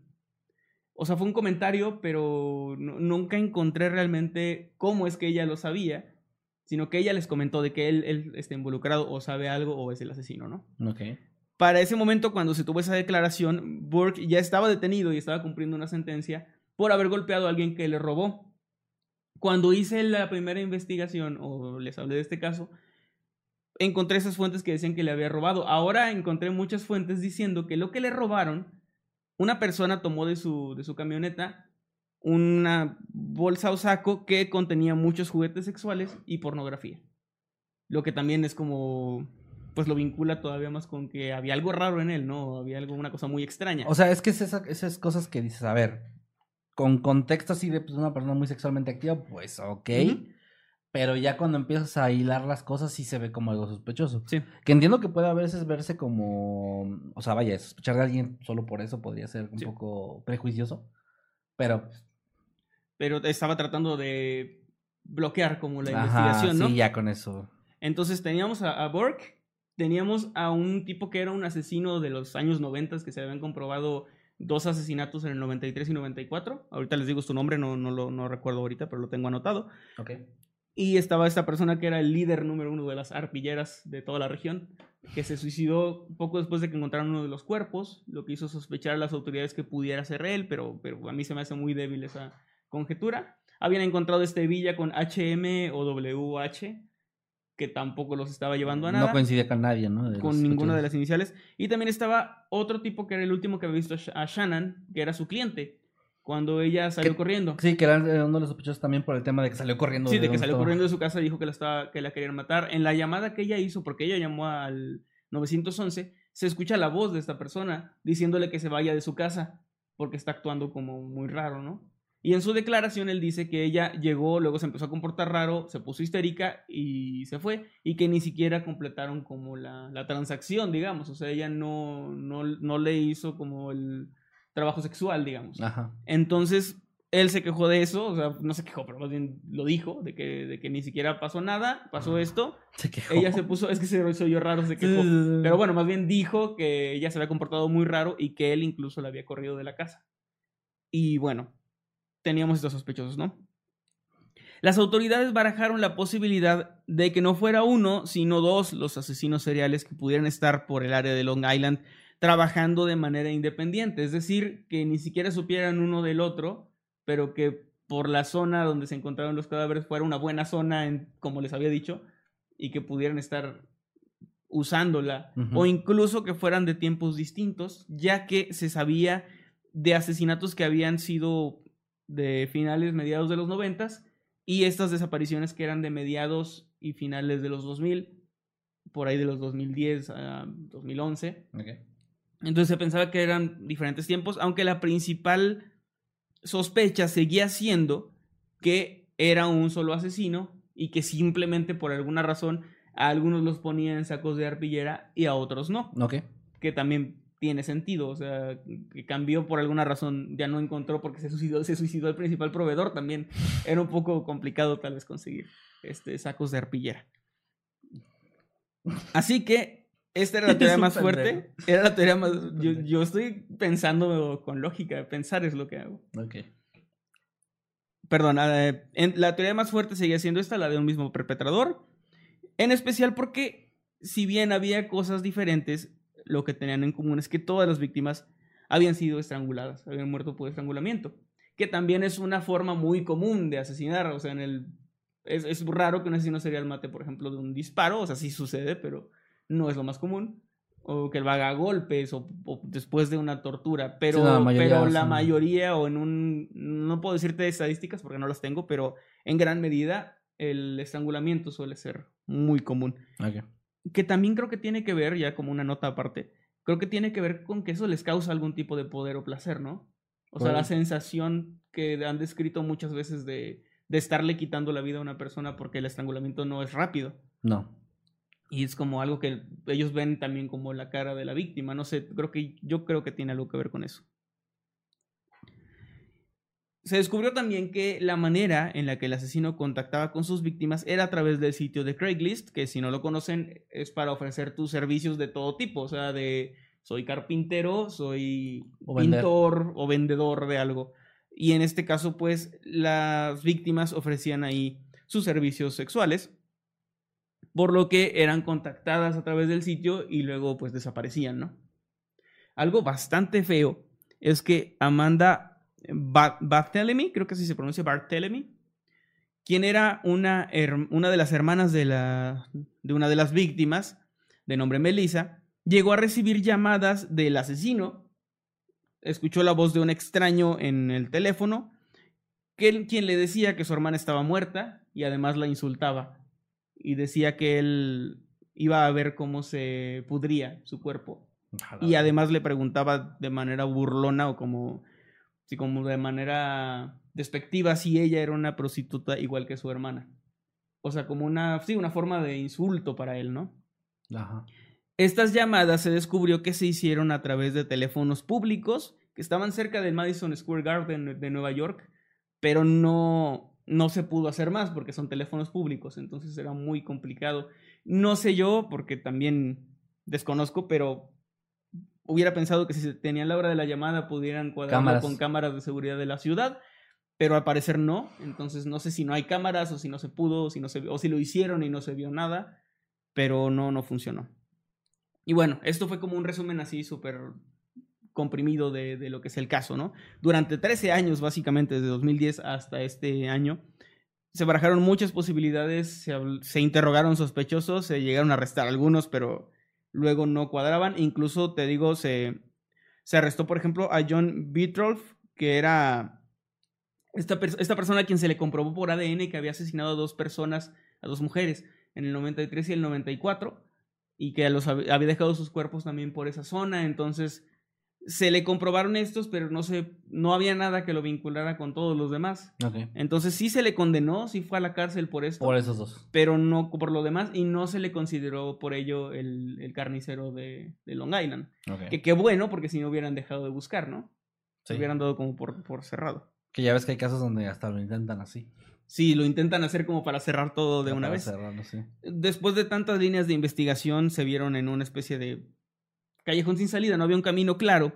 Y es que eso es algo que les he contado también y que, me da cierta felicidad. Y es que últimamente, del 2020, más, más exacto, exactamente, del 2020 para acá, se han empezado a resolver muchos casos gracias a nuevas tecnologías de ADN y de genealogía, de mm, genética y bueno, se han logrado muchos avances a pasos agigantados en esta tecnología, lo que ha permitido, ya les he traído casos que se han resuelto después de 30 o 40 años, gracias Sí. a, estas, a estas nuevas eh, tecnologías de ADN.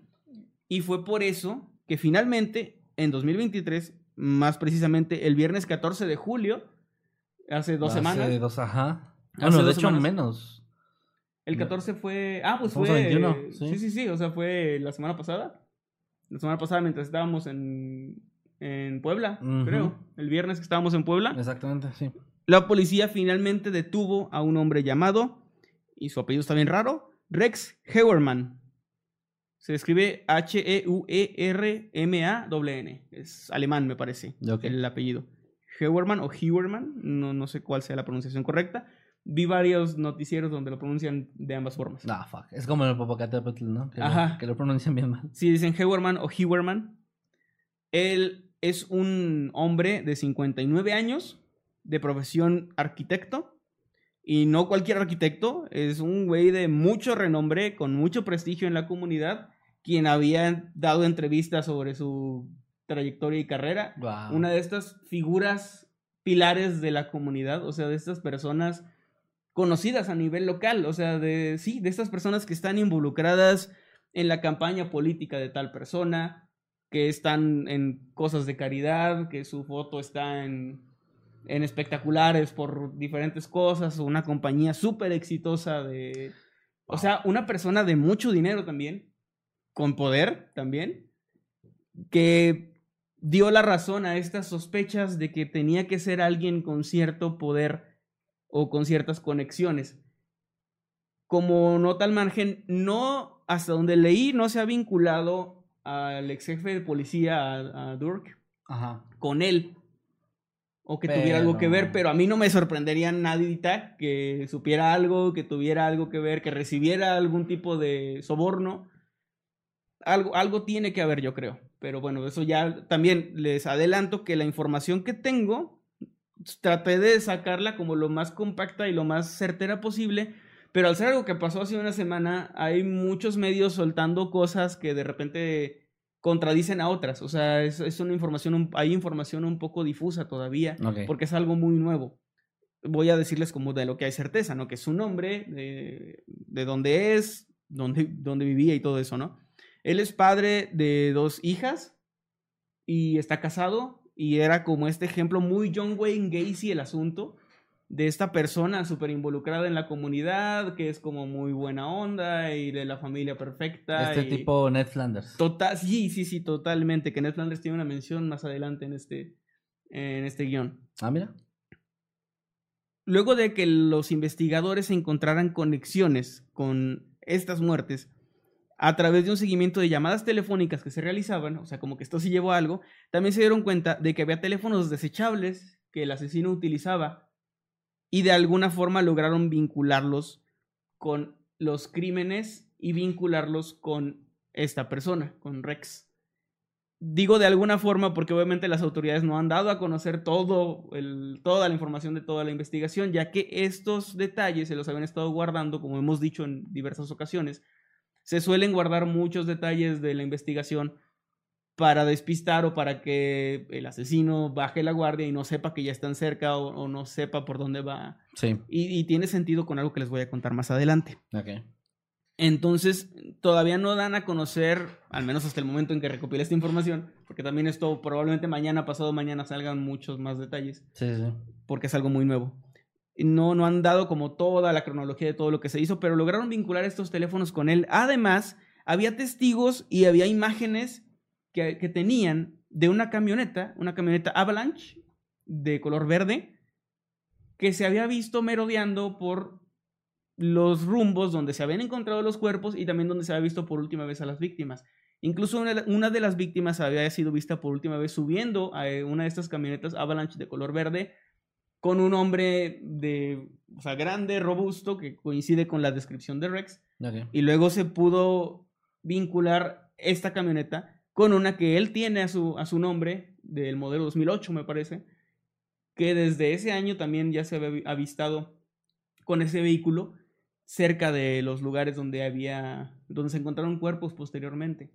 Entonces aquí ya se empezó con lo de los teléfonos y lo de la camioneta ya tenían algo súper sólido para ir en contra de este cabrón para, para poder como irlo vinculando. Y aquí vamos a ver que cuando ya por fin algo amarra, ya por fin algo cuadra y encaja, Ya, vale. lo demás comienza a, a caer por su propio peso y comienzan a encajar todas las piezas. Ok, ok, ok, ok. Eh, Herman solía desplazarse de Long Island hasta Penn Station para trabajar como arquitecto en Manhattan. Y según lo que los documentos que se han dado a conocer hasta ahora, el equipo de un equipo de vigilancia, perdón, recuperó en enero de este año una caja de pizza con los restos de la corteza de la pizza que él había comido y había tocado. No. Porque ya lo tenían en la mira desde 2022 o 2021, según otras fuentes. O sea, ya lo estaban siguiendo, ya pensaban, es este güey. Y cuando vieron que dejó una caja de pizza por ahí, era, esta es nuestra oportunidad de hacer pruebas de ADN, pero ya. Entonces, Ahora- gracias a una prueba de ADN se logró hacer. Se pu- o sea, es- este tema de las pruebas de ADN así con objetos tuyos sin que tú sepas, Ajá. supongo que sí tiene legalidad. Tengo entendido que no se puede hacer para ciertos casos. Ok. O sea, por ejemplo, si yo estoy acusado de algo y sin el consentimiento adecuado hacen pruebas de ADN, o sea, si llegan a mi casa y sin una orden hacen pruebas, no se puede. Pero creo que en una investigación de este tipo, sí, Sí. por la naturaleza de que no vas a ir a preguntarle a un sospechoso de ser asesino serial si quiere dar voluntariamente una muestra. Ok. Que se ha hecho y el asesino ha ido voluntariamente en situaciones. No recuerdo ahora el caso, el nombre del caso, pero pasó. Ok. Después de 20 años de un, de un asesinato, llamaron a voluntarios, así como última instancia, a ver si alguien quería donar su ADN para, para el avance. El asesino fue entre muchas otras personas, lo detectaron y lo arrestaron. Ok. No sé por qué lo hizo, pero, pero bueno, pasa. Ok, ok. O sea, sí, pero, pero son excepciones, pues. Ajá. Unos meses más tarde, de hecho, se encontraron partículas de pelo eh, de una de las víctimas que coincidían directamente con el ADN detectado en la corteza de la pizza, convirtiéndose así, pues ya en una Ya. prueba definitoria de vamos por este cabrón, ¿no? Entonces, a través de eso, fueron este viernes pasado hasta su casa y con su familia ahí y con los vecinos viendo, lo arrestaron. Imagínate, eres uno de los vecinos de este cabrón en un barrio súper acomodado porque no vivía en, ahí como que en una en cualquier colonia. O sea, este güey vivía y si, ven las imágenes, pues, era una, mansión. Y de repente, oye, ¿qué pasó? Hay una patrulla ahí a un lado con el vecino, ¿no? Con, con, con don, eh, don Bonachón. Eh, no, pues era un asesino serial. Imagínate el impacto de eso con la comunidad, ¿no? No sé, güey. Yo, yo no sé si me sorprendería tanto. Yo la gente más que es así, más sospecho de ellos, la verdad. Pero la mayoría de la gente no. Pues la mayoría de la gente no entiende. Porque ahorita te voy a leer algunas entrevistas de, bueno, no, no, no tal cual, pero declaraciones de los vecinos. Lo arrestaron, entraron de inmediato peritos, policías, investigadores, un psíquico, no, no es cierto, el psíquico no. Este, entraron muchas personas para revisar la casa y para empezar a recolectar evidencias. Y es aquí donde les decía que pues ya empiezas a conectar todo y ya tienes, la, ya tienes el ADN, que es lo importante, pero ahora lo que sigue es Pues más cosas que empezar a recabar todo sí. lo que puedas para también vincularlo con la mayor cantidad de víctimas posible Claro. y que no se te vaya ninguna que obviamente se van a ir probablemente casos que no se van a poder vincular Sí, por eso hay tanto caso donde los asesinos seriales suelen ser condenados por una cantidad mucho menor sí de, de homicidios de los que se cree que cometieron o se sabe que cometieron porque no hay nada que los vincule. Es por usualmente- más que sea como de eso obvio, pues la ley así funciona. es usual eh, leer que tal asesino fue condenado por 24 homicidios pero se cree que cometió más de 40 no o él mismo declaró que cometió más de 100 pero solo se le pudieron comprobar tantos Sí, Es algo muy común. Ahora las autoridades revisaron su casa y ahí encontraron una habitación secreta en el sótano, la cual tenía siete candados, o sea, o siete llaves, no sé, o sea, como que cerrado con siete cosas. para Siete puertas, así abres una y otra puerta. y Otra, otra no, eran puerta. siete, siete candados. y cuando entraron, encontraron, entre otras cosas, que todavía no se da a conocer todo el contenido, pero lo más importante eran mechones de cabello de las víctimas. Qué idiota. O sea, es como. Es que era de esos que toman trofeos. O sea, era como de esos asesinos que toman trofeos. Tremendo pendejo, qué bueno. Sí, sí, pendejazo. También encontraron fotografías de las víctimas y fotografías de sus familiares junto a un documento notariado. No, no es cierto, eso no. Pero. Y un hombre, y un hombre, un hombre, asesino. un hombre asesino. Asesino. alternativo. Asesinasila. Ajá. Alternativo. No, no, o sea, sí, este güey dejó todo, güey. O sea, si no entendieron las referencias de los Simpsons. Pero el chiste, o a lo que me refiero, es que este güey dejó ahí todo. O sea, había fotos Sí, de sí, sus sí. víctimas. Qué bueno, ¿no? Sí, claro. Qué bueno que, que, claro, sea, que sea así que sea estúpido. tremendo pendejo. Sí. Fotografías de las víctimas y lo que se me hace bien perturbador, fotografías de, fa- de los familiares de sus víctimas. Claro.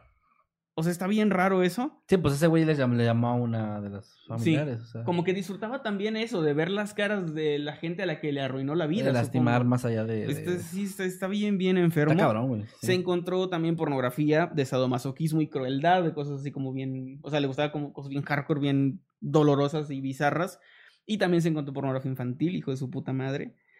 Eh, sus búsquedas de Google, además de lo mencionado anteriormente, las autoridades encontraron en sus búsquedas de Google constantes búsquedas del caso del carnicero de Long Island.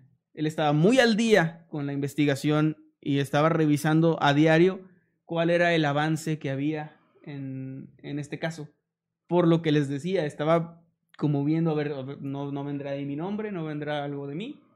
Entonces todo el tiempo estaba buscando sobre, sobre su caso, sobre el asesino serial de Long Island. Güey, pudiste haber aparecido en esa base de datos de gente que busca Probablemente vio el Noctámbulos de- y, y le gustó mi traje de, de vampiro. Por Ah. eso del sadomasoquismo. Yo no decía él, pero. ajá. Ah, bueno. Eh, pero sí, probablemente. Entonces, Ay, ojalá que haya visto, porque me acuerdo que le insultamos un par de veces. sí, le dijimos que era un pendejo. Como ahora lo, lo sostengo. Y bueno, le... estaba al pendiente, aunque yo también creo que no solo era por el miedo, sino también probablemente por alguna sensación de orgullo. O sea, como de, de estar viendo cómo la policía lo buscaba y no tenían ni idea de quién era, ¿no? Sí, mira, normalmente no te interrumpo por comentarios, o sea, en el chat para Sí. no dejar, dejar fluir la historia, pero esto creo que aporta bastante. A ver. Jagger dice, es usual que en Estados Unidos que te ofrezcan agua o algo así en vasos desechables, me imagino los- la, la policía, porque ellos pueden hacer pruebas en un objeto abandonado. En este Ah. caso, la caja de pizza sería un objeto abandonado voluntariamente. Mira, Es cierto. eso está muy interesante, gracias por el dato, no sabía que pues por No, ahí pues está. ahí- ahí está. No diría que hueco legal, más bien por ahí va, o sea, Sí, o sea, va, va por ahí la explicación, ¿no? órale, está, está chido. Ahora, eh, si con todo esto no fuera suficiente, las fechas de las desapariciones de las víctimas, no sé si de todas, porque me encontré unas fuentes que decían que de todas y otras que de muchas, muchas de las víctimas, también cuadraban con las ocasiones en las que su esposa había ido de vacaciones y se encontraba fuera del país o de la ciudad. Cuando su esposa viajaba, él mataba, básicamente. O sea que no era un asesino que lo hiciera todo el tiempo, sino que se contenía durante mucho, mucho tiempo hasta que tenía la oportunidad, hasta que estaba solo en casa. Su esposa, sus hijas viajaban y él aprovechaba ese momento para volver a matar. Que es algo también relativamente común, no necesariamente con asesinos, pero sí con gente que lleva una doble vida, ¿no? Sí. O sea, gente que oculta su sexualidad o que tiene algún tipo de, Secreto. de secreto fetiche raro, no sé, algo diferente. Sí. Incluso negocios o cosas que no quiere que se sepan y aprovecha estos momentos de, de que su esposa no está, ¿no? De que su familia se encuentra fuera de la ciudad.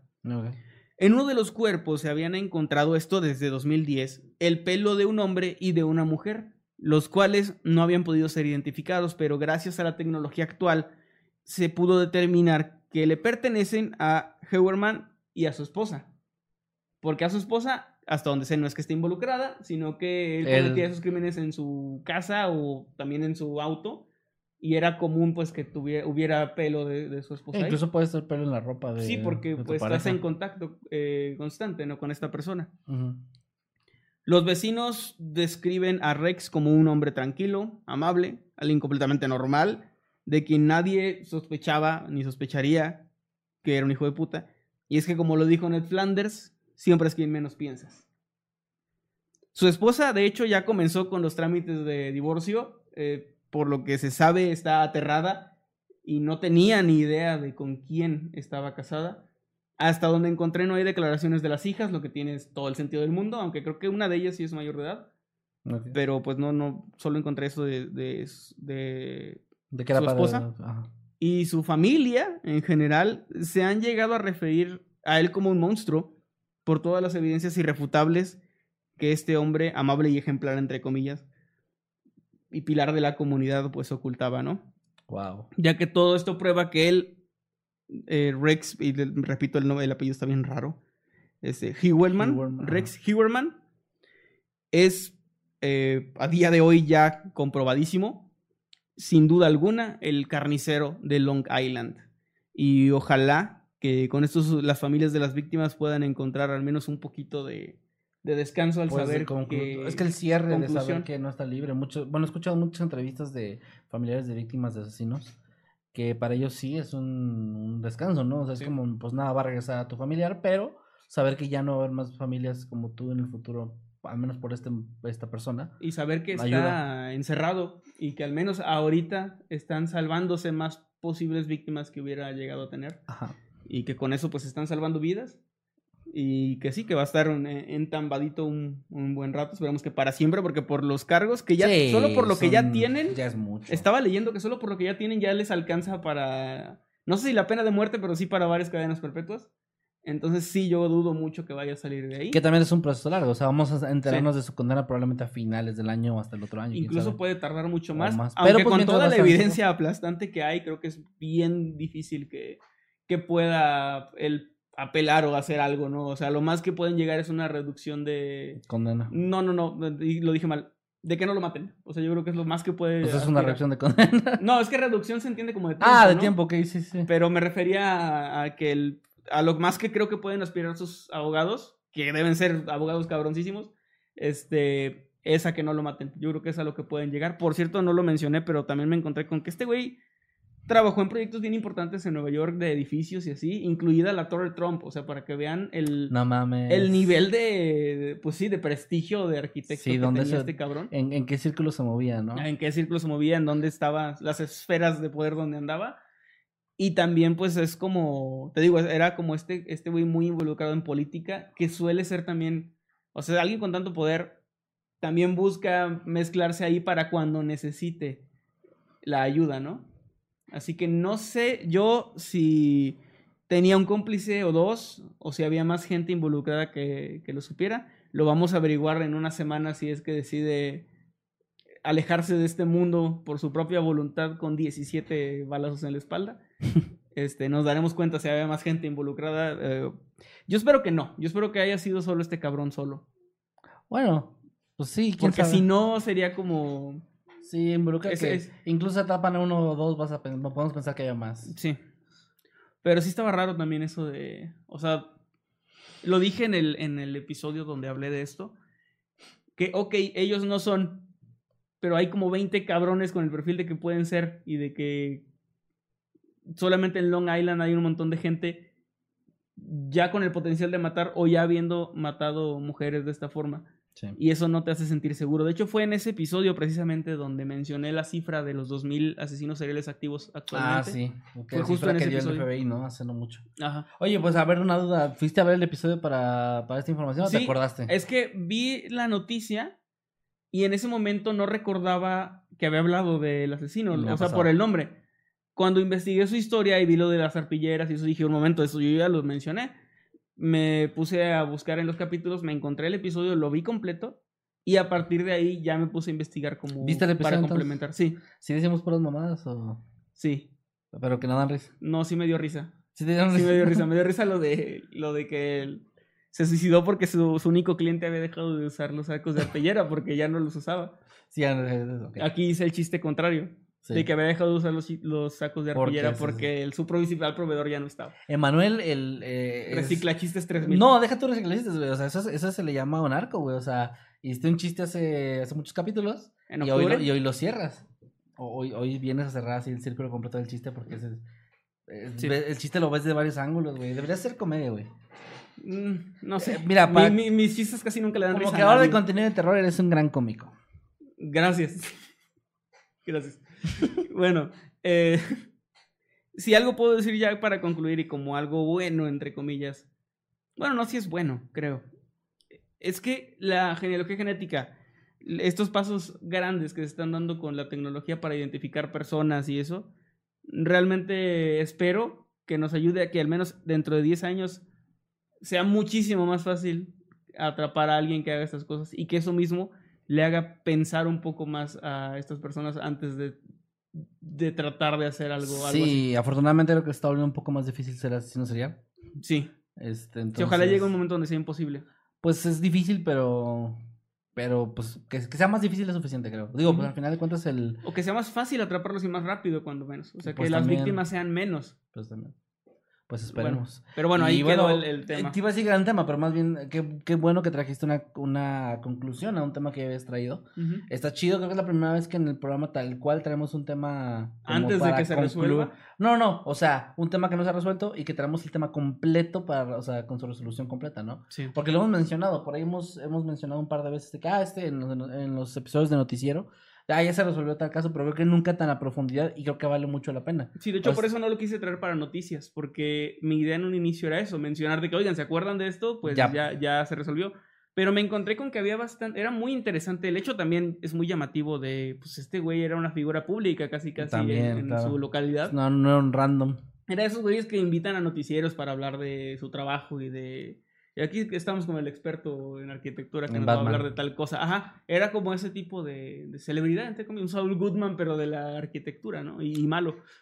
Bueno, Más malo. Bueno, bueno, asesino. Sí, bueno. Puta madre, bueno. Muy bien, pues bueno, gran, gran tema, buena información. Ojalá que a la gente pues le haya parecido, o más bien los haya sorprendido, porque me imagino que muchos como yo no sabíamos que se había resuelto el caso. Está muy chido eso saber y qué bueno que se sigan resolviendo. Ojalá, ojalá se vuelva una tradición que entre más casos se vayan resolviendo, pues vayamos trayendo actualizaciones Sí. de, de otros casos importantes. Por ahí creo que mencionaban la asino del Zodiaco, que ojalá también se resuelva. Creo que ya es que Es que es de esos que se resuelven cada, o sea, que dicen que los resolvieron Exacto, como ya cada cierto tiempo. Sí. A cada rato dicen, ya se resolvió por fin, otra vez. Entonces es lo que está cabrón. Pero bueno, ojalá que sí. Eh, ¿Y te parece si pasamos a leer algunos Sí. superchats para, bueno, más bien todos los Solo, superchats? solo rápidamente agradezco a Crickstar, mi esposa, que fue quien me dijo que se había resuelto este. Así que Ah, muy fue bien. quien me pasó el, el- el pitazo. Eh, muy- el pitazo suena como que, como que le pagas así de que... El, el- Gracias es que- por la info. ¿Cuál es la, la- el chivatazo? El chivatazo, sí, sí, sí. Bueno, ¿dónde nos quedamos? Me fue el pedo. A ver. A ver, a ver. mm, Ah, ya, mis piernas. Mis piernas están cumpliendo un mes como habitante pro y dice, nos fuimos a noveno, último semestre, felicítenme. A la ¡Ey! Llegaron más lejos que yo. ¿eh? Mis noveno. piernas llegaron más lejos en, este- en la carrera que yo. Y que yo, porque mi carrera solo era de cuatro semestres. No, de cuatro, se- de ocho semestres. Ah, pues mira, ya te ganó. Mis piernas te ganaron. Era de, de cuatro años. pero Eh, pues felicidades, piernas. mías. Felicidades, eh, no cualquiera lo logra y pues es un gran hito en tu vida. El resto del cuerpo no lo logró. No, nada más las piernas. Gracias a Descaro que nos manda 50 pesitos. Dice, hola chicos, paso a dejarles para un café. Eh, ¿Cuándo habrá segunda parte del fanfic cochino? Me mandan un saludo con voz de narrador por fin, los TQM. Bueno, no te había dicho, creo, pero justo estaba platicando con Jer que creo que el otro jueves podría ser un buen momento. Me parece bien, ¿sí? Sí, ¿Sí, jalas? sí, jalo. Para decirle a los que faltan que sea pues. Ujú. es que nada más que Jer y yo hemos hablado, entonces. este, Va, les se arma. Bueno, ahí está, ya lo comprometí en vivo, Emanuel, como se debe de hacer.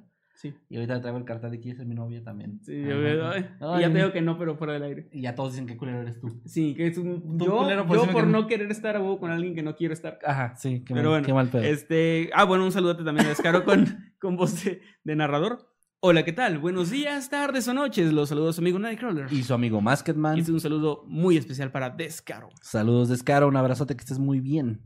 Y también a Locotavo, que nos mandó 25 pesitos y dice, hola, ¿me podrían mandar saludo con voz de narrador? Claro que sí.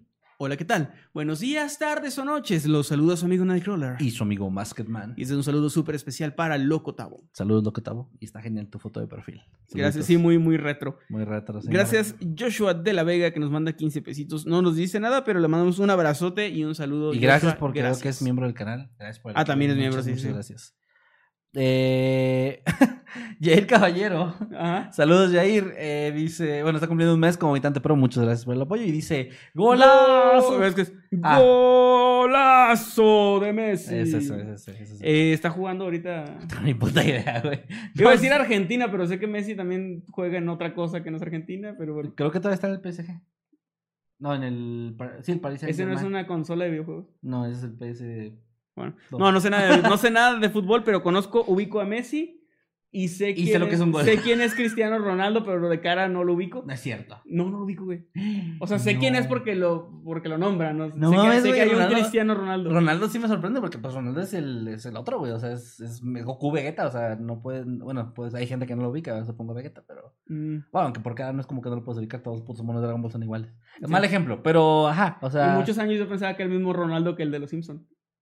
No es cierto, es brasileño. Güey, pues yo no sé. Bueno, hablan portugués, pero. Pero solo, solo decían Ronaldo y para mí era como, pues es el mismo Ronaldo. Es que es el CR7. Sí, es que es esas cosas raras. Ronaldo, Bueno, me voy enterando de lo del corte de CR7 es por él.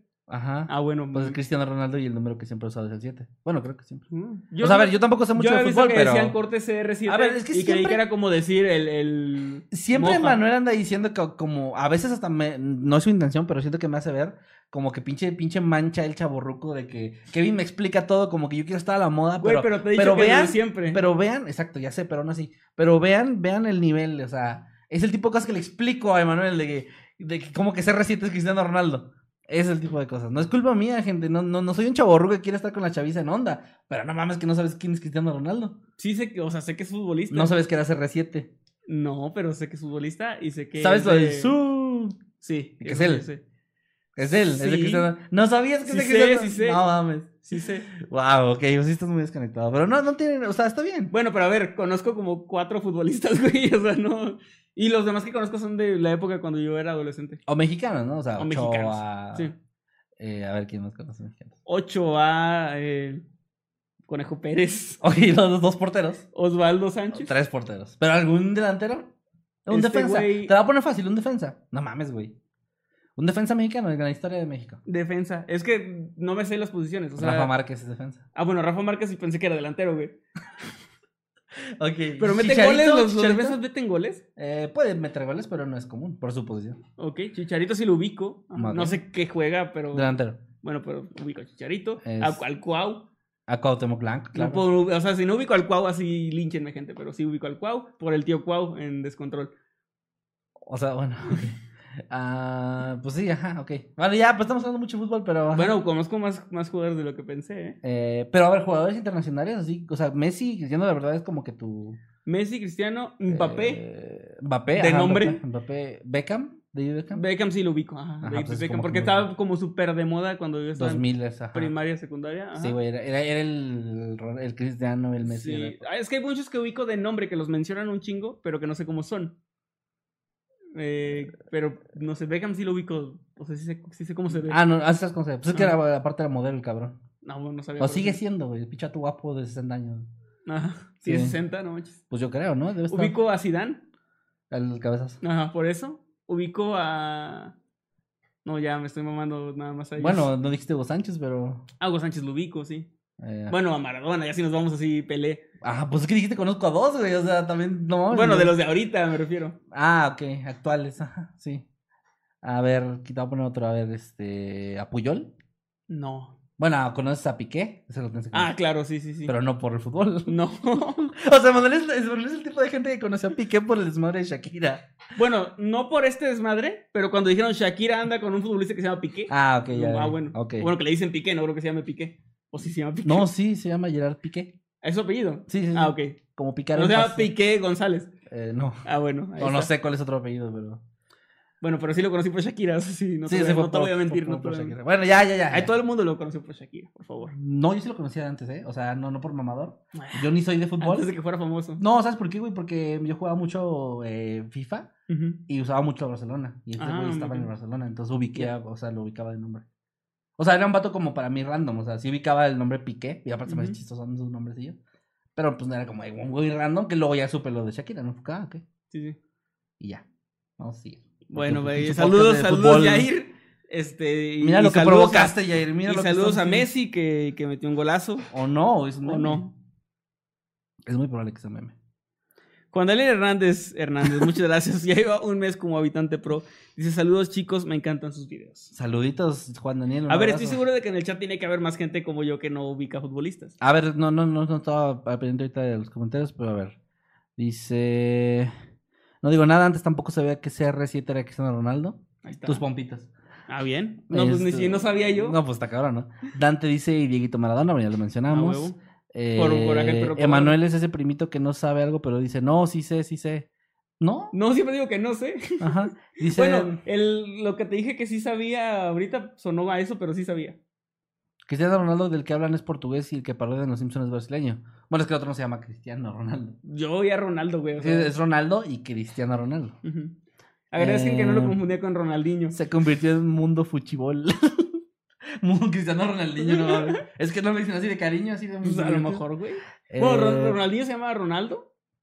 eh, Ronaldinho, no, es Ronaldinho. Ronaldinho. Sí, es su nombre. Pero es que sí he escuchado el iño como, Sí, sí. como para llamar a alguien pequeño. Ah, no conoces a Kaká. Es muy chistoso lo de Kaká. Sí, por, porque. Por un chiste de que, de que sale Kaká por la. No, no sé Por qué. el ano. Por el ano, ajá, Sí, sale sí, Kaká por el lo ano. Que no tiene sentido por las posiciones, pero es gracioso.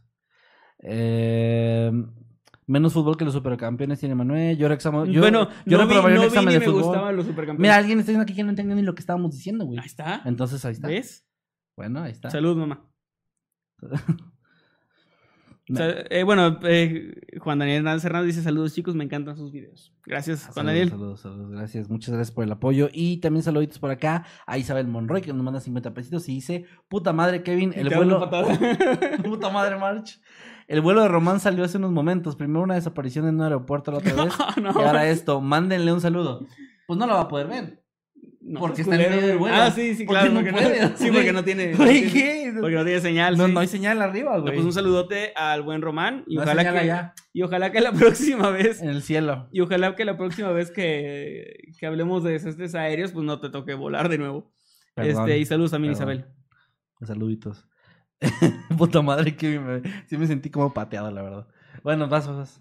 Eh, Manuel Castro nos dice, hola, deberían sacar gameplays como Mortal Kombat. Eso está un poco random, pero pues gracias, Manuel. Pues ya yo tengo en mi canal, a Kevin más sí, de hecho, justo iba a decir eso. Yo no soy mucho ni nada de video. Vamos a empezar otra discusión de lo que no sé de videojuegos. No, no. Este, como un tal Mario que no ubico. Nah, no es cierto, no mames. Pero, este, pero Kevin sí, y no sé si tienes de Mortal Kombat, pero... Eh, no, eh, Pero bueno, ahí no está es, la no, idea. es como muy común los, los gameplays de Mortal Kombat porque pues son de peleas, es Mm. raro. Pero tengo otros gameplays de otras cosas, ahí si quieres, ahí está, sígueme en Twitch. Saludos, Manuel. Maskedman en Twitch, ahí hago, ahí juego varias cositas. Eh, Gracias también a Daniel Sosa que nos mandó otro, otro superchat de 50 pesitos Gracias, y es miembro del canal. Muchas gracias, Daniel. No nos agregó nada, pero saluditos. También un saludo a Lials Meraking, espero haberlo pronunciado bien, Sí. que nos manda 25 mil Guaraníes para guaraníes paraguayos, sí, ¿verdad? Sí, lo investigué. Ah, ok. Cuando vi el superchat lo investigué, porque no, no me lo sabía, la verdad. Y nos dice, ¿era gastar en Mundo Crepas o comprar papitas con cheddar? Ahora ya pueden decir que Mundo Creepy mm, te mantiene fit. A mí no. Qué bien. A mí No. Mundo Creepy me ha engordado. Sí, para la gente... La Pero a la gente sí. Saluditos, Lials. Y- Saludos. Y, gracias por gastar en nosotros en vez de en comida. Sí, gracias, aunque se me antojaron unas de esas. Eh, saludos a Dante Maker, que está cumpliendo 29 meses como habitante pro y dice Jesús07, el mejor taquero. Mándenle saludos. Te voy a dar contexto porque creo que no sabes. Pero durante todo tu tema, al chat le valió pura verga. Ajá. Y dijeron, ¿por qué no mejor nos ponemos a jugar, a rolear que alguien es un taquero aquí, Jesús? Y los demás le estaban pidiendo tacos y quejándose de que eran de perro y luego diciendo que estaba con madre. Ok. Y luego diciendo a alguien, y luego por ahí alguien puso de que no, no le compran, ya no hay perros en el chat desde que este empezó a vender tacos. Estuvo bueno el mame, Soy el perro culazo de Kevin. pero yo estaba tratando de leer hasta que encontré algo relacionado al tema y encontré lo que leí. Sí. Pero sí fue como un comentario entre un chingo de Lo mamás. que leíste fue de que los taqueros hacen pruebas de ADN. Ah, sí, me, me, me pendejé. Bueno, no sabía, pero bueno, Jesús 07, el mejor taquero. Saludos. Saludos a Jesús. Saludos a Jesús. También Julián García nos dice, eh, lleva ya dos meses como habitante pro y dice, el chat en el segundo tema, Jesús vendiendo tacos. ¿Ves? Ahí está. Ahí está, gracias Julián, saludos, gracias por el, por el tiempo de membresías. Y también gracias a Cindy Noyola que nos mandó 10 dólares. Ey, Y gracias. no nos agregó ningún mensaje, pero nos mandó un super sticker de una porrista muy, muy cool. Sí, está bien chido. Eh, Cindy, gracias, un abrazo, que estés muy bien. Te mandamos un fuerte abrazo y gracias por el apoyo. También un abrazo y un saludo a Carlos el Suculento, 69, que dice, hola, me mandan un saludo con voz de narrador, please. Claro que sí. Hola, ¿qué tal? Buenos días, tardes o noches. Los saludos a su amigo Nightcrawler. Y su amigo Masketman, Y este es un saludo muy especial con voz de narrador para Carlos el Suculento, 69. el suculento. El Suculento. Saluditos. Saludos. Y saludos a Shanat, que amarillo. Shanat, hola. Que está cumpliendo 26 meses de habitante God. Gracias, Shanat. Ahí tiene, tiene el de Cthulhu, un chingo. Está bien bonito ese, ese, esa insignia. Y dice: Hola, viejos sabrosos. Por pinches fin pude. Así Lo dijo dice, mal, lo así dijo dice, mal. Así dice, así dice. Pude llegar a un en vivo. Le pueden mandar saludos a mi mamá, que la amo y adoro. A que ahora salen por el pan. Saludos, Shanat, y saludos Shanat, a tu aquí mamá. está Cristian en el chat, te va a regañar. Saludos a tu mamá Rocío Camarillo también, que siempre anda por acá. Un saludote para las dos. Saludos y abrazos a ambas, que estén muy bien. Saludos. Eh, ahí no salgo por pan. El no, pan- yo tampoco. El pan, el pan viene a ti porque lo pides por Uber. Sí, la verdad que sí. Eh, saludos a Martín Emanuel Delgadillo Gutiérrez que nos manda 20 pesitos. y Hey, dice, saludos. Tocayito, ¿le sirvió el plugin que te recomendé? Sí, muchas gracias. eh, muchas ¿Con gracias a sexo? Eman- Emanuel Guti. Es eh, un músico muy chido de nuestra, de nuestra audiencia. Que por ahí luego constantemente este, hemos platicado de música. Así que pues sí, sí me sirvió. No lo, no lo he usado así como al, al 100, pero ya lo estuve probando y está chido. ¿De qué es? Gracias. Es un plugin que me, que me envió sobre... mm, Ah, es que no sé cómo explicarlo. Pero me ayuda con la, con la limpieza de los audios, básicamente. Ah, qué O chido. sea, es como, sí, o ayuda. Es, como un- es que no es un ecualizador, pero bueno, ayuda con la limpieza de los audios. va. Y está Uy. muy chido. Bueno, saluditos y gracias. Eh, pues muchas gracias a Emanuel Guti.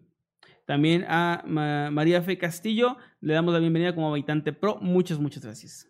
Muchísimas gracias. Eh, también por acá a Paora H, que cumple dos meses como habitante pro. Gracias, muchas gracias, Paora. Y dice: Los adoro, chicos. Estoy leyendo su libro y amo. Gracias, Ey, gracias por el apoyo. gracias, Paora. bueno que te esté gustando. Ojalá que te guste cuando lo termines y ahí nos mandas tu reseña. Sí, porfa. También a Nirv GTZ, gracias, que nos manda 20 pesitos. Dice: Los TQM tengan una linda noche, Hugo. Gracias, Y un Nirv. corazoncito azul. Gracias, Y una- muchas gracias. Un abrazo. Destellos. Gracias. También gracias a Carlos del Suculento 69 una vez más que dice, Emanuel, ¿puedes persi- persi- persignarme al revés? Sí, claro, no me acuerdo cómo era. A ver. Es así. Ah, bueno, empiezo desde abajo. Eh, Pues te persigno al revés. ¿Cómo se dice persinar? Pero, yo siempre- Persignar. pero la G casi no suena, ¿no? Lo- es muy común que la Sí. gente diga persignar, Ajá, yo escucho también. pero lo correcto es persignar. Pero se oye como persignar, Persignar. persignar. No sé, como que no se escucha casi. Casi no sé. Es que es- Ah. No, el per no me acuerdo qué era, pero el signar es como dar un signo, Señal, una señal. ajá. sí. Un signo. Per. Per, no, Per, no sé qué es per. No sé qué es. Perro. Pero es señal. Bueno, Elvira Antonio del Ángel nos mandó 37 pesos. Gracias, Elvira, muchas gracias. Y dice, buenos temas, saludos, sigan así. Bonita noche, gracias, muchas gracias. gracias, Elvira. Bonitos comentarios que nos dejan, gracias de verdad. Gracias, Mew Harley, por esos 50 pesitos. Dice: Soy como Manuel Jaja, con futbolistas, actores, músicos. Sé que existen y de nombres, pero no los ubico. Saludos de Chihuahua. Mira, ellas hasta con, hasta con músicos y actores. Sí, tú que es con músicos, sí eres muy... Y actores también en general. O sea, hay algunos que, que de repente ubico de cara y no de nombre, que es más común con los actores. Eso. Pasa mucho, sí. Pero, pero con músicos sí ubico un montón. Ok, va muy bien. excelente. Bueno, también depende de qué músicos, ¿no? Porque eh, si me hablas de ah, así como artistas más de géneros que no escucho tanto, igual no los ubico. Claro, como el género urbano, ¿no? Como Ajá. así los, los que están ahorita más de moda. O sea, ubicó como a los top, así que... Bad más- Bunny. Ah, Sí, o sea, ubicó a Bad Bunny. No sabes quién es Anuel, O lo ubico de nombre. de nombre. Pero no te sé decir una canción ni cómo se ve. No, pues les decía la otra vez que, que ahora que hubo el evento ese de la velada del año 3, Ujú. hubo un montón de artistas invitados. O sea, es como que había box y artistas, box y artistas. Y estaba mi hermana de 15 años viendo el evento. Y yo me sentí muy viejo por estar viendo ese evento. Pero pues era box y a mí me gusta el box. Entonces es como Mm. que bueno, va, lo veo.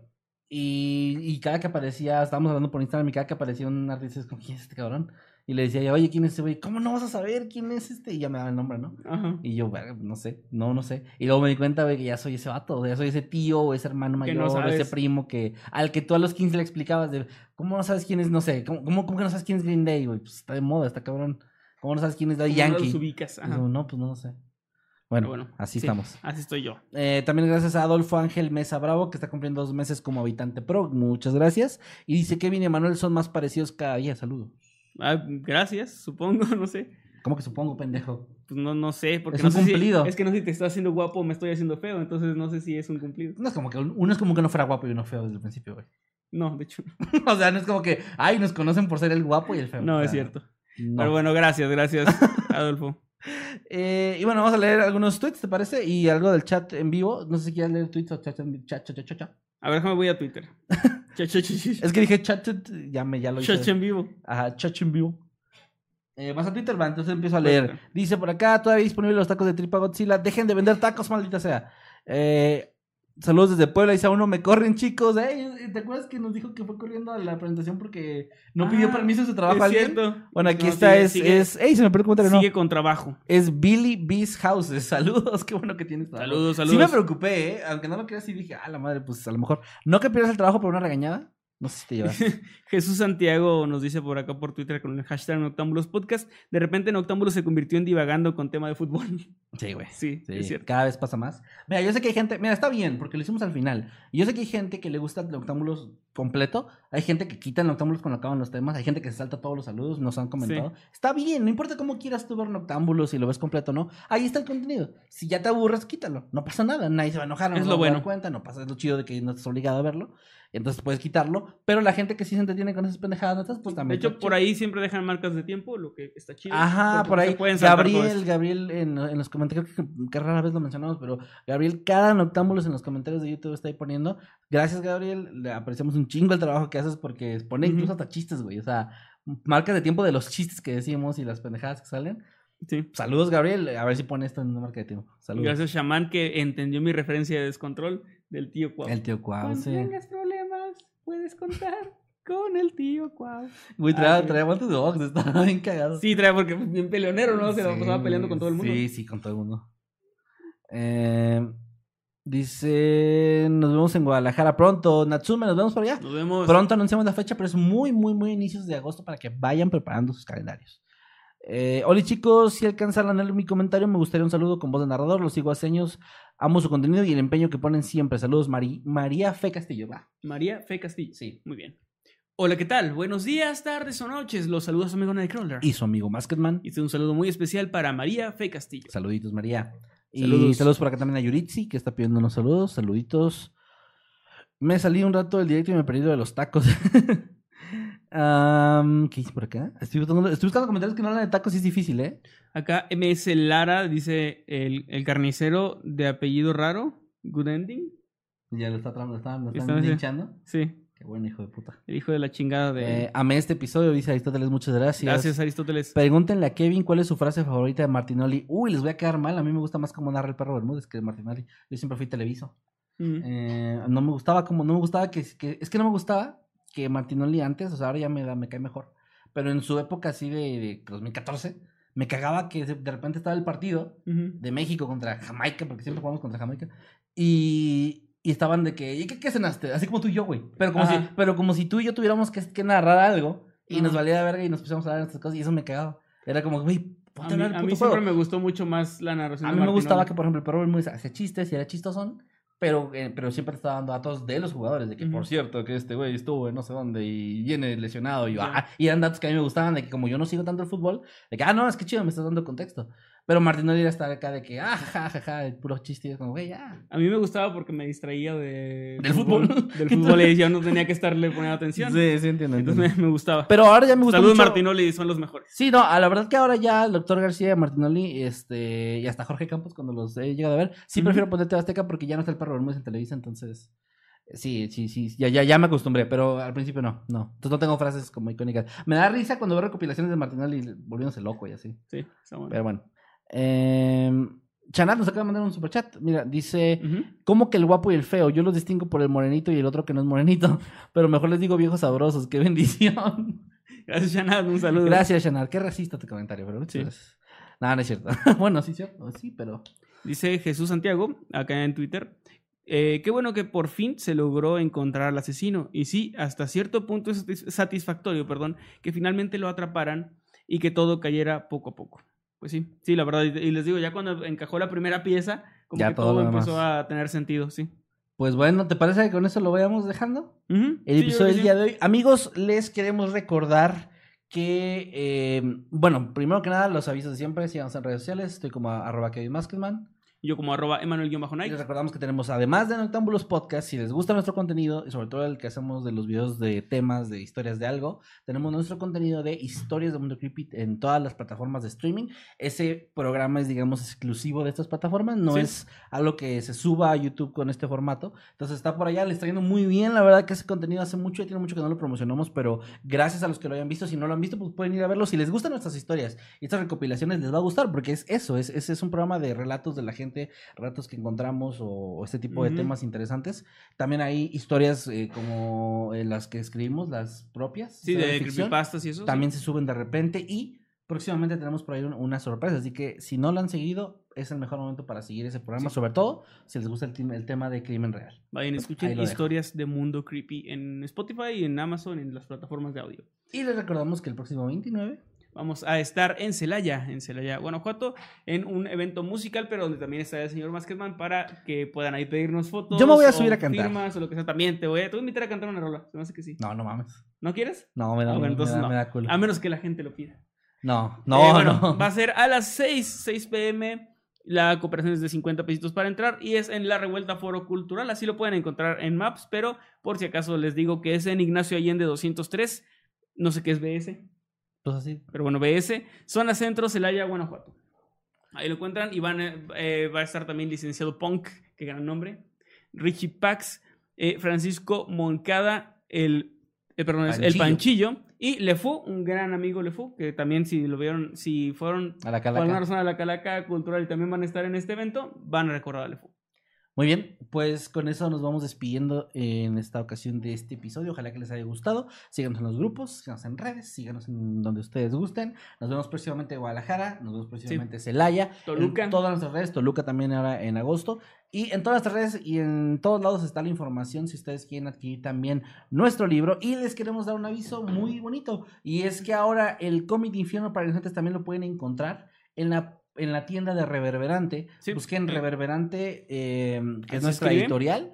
Y ahí ya está ahorita vendiéndose en combo el libro con el cómic. Es la única forma en la que está por el momento. Sí. Pero bueno, vamos a estar trabajando para que llegue a más lugares y con más gente. Por el momento solo envíos a México, pero ya está por ahí. Por si no tiene ninguna de las dos cosas, es el momento ideal de Sí. poder adquirir tanto nuestro cómic Inferno para Inocentes Como el libro. como el libro. Y con eso ahora sí nos despedimos. Cuídense mucho. Gracias es, por estar. Vamos a llevar Gracias. cómics a Celaya, ¿eh? Gracias mods, gracias chicos del chat, chicos de Twitter, gente que nos escucha en cualquier plataforma de audio, denos follow o den un like aquí en YouTube si pueden, nos ayuda mucho y lo apreciamos bastantísimo. Ahora sí, Nos vemos, ya saben que nos vemos aquí la el próximo viernes a las 8. Adiós. Cuídense mucho, bye. Si la gente lo pide mucho si canta. No, no es cierto.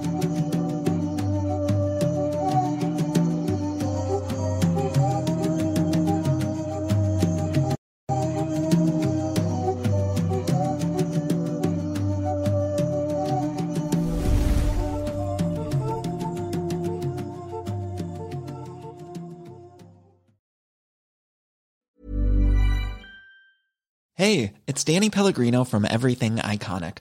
Ready to upgrade your style game without blowing your budget? Check out Quince. They've got all the good stuff shirts and polos, activewear, and fine leather goods, all at 50 to 80% less than other high end brands. And the best part? They're all about safe, ethical, and responsible manufacturing. Get that luxury vibe without the luxury price tag. Hit up quince.com slash upgrade for free shipping and 365 day returns on your next order. That's quince.com slash upgrade.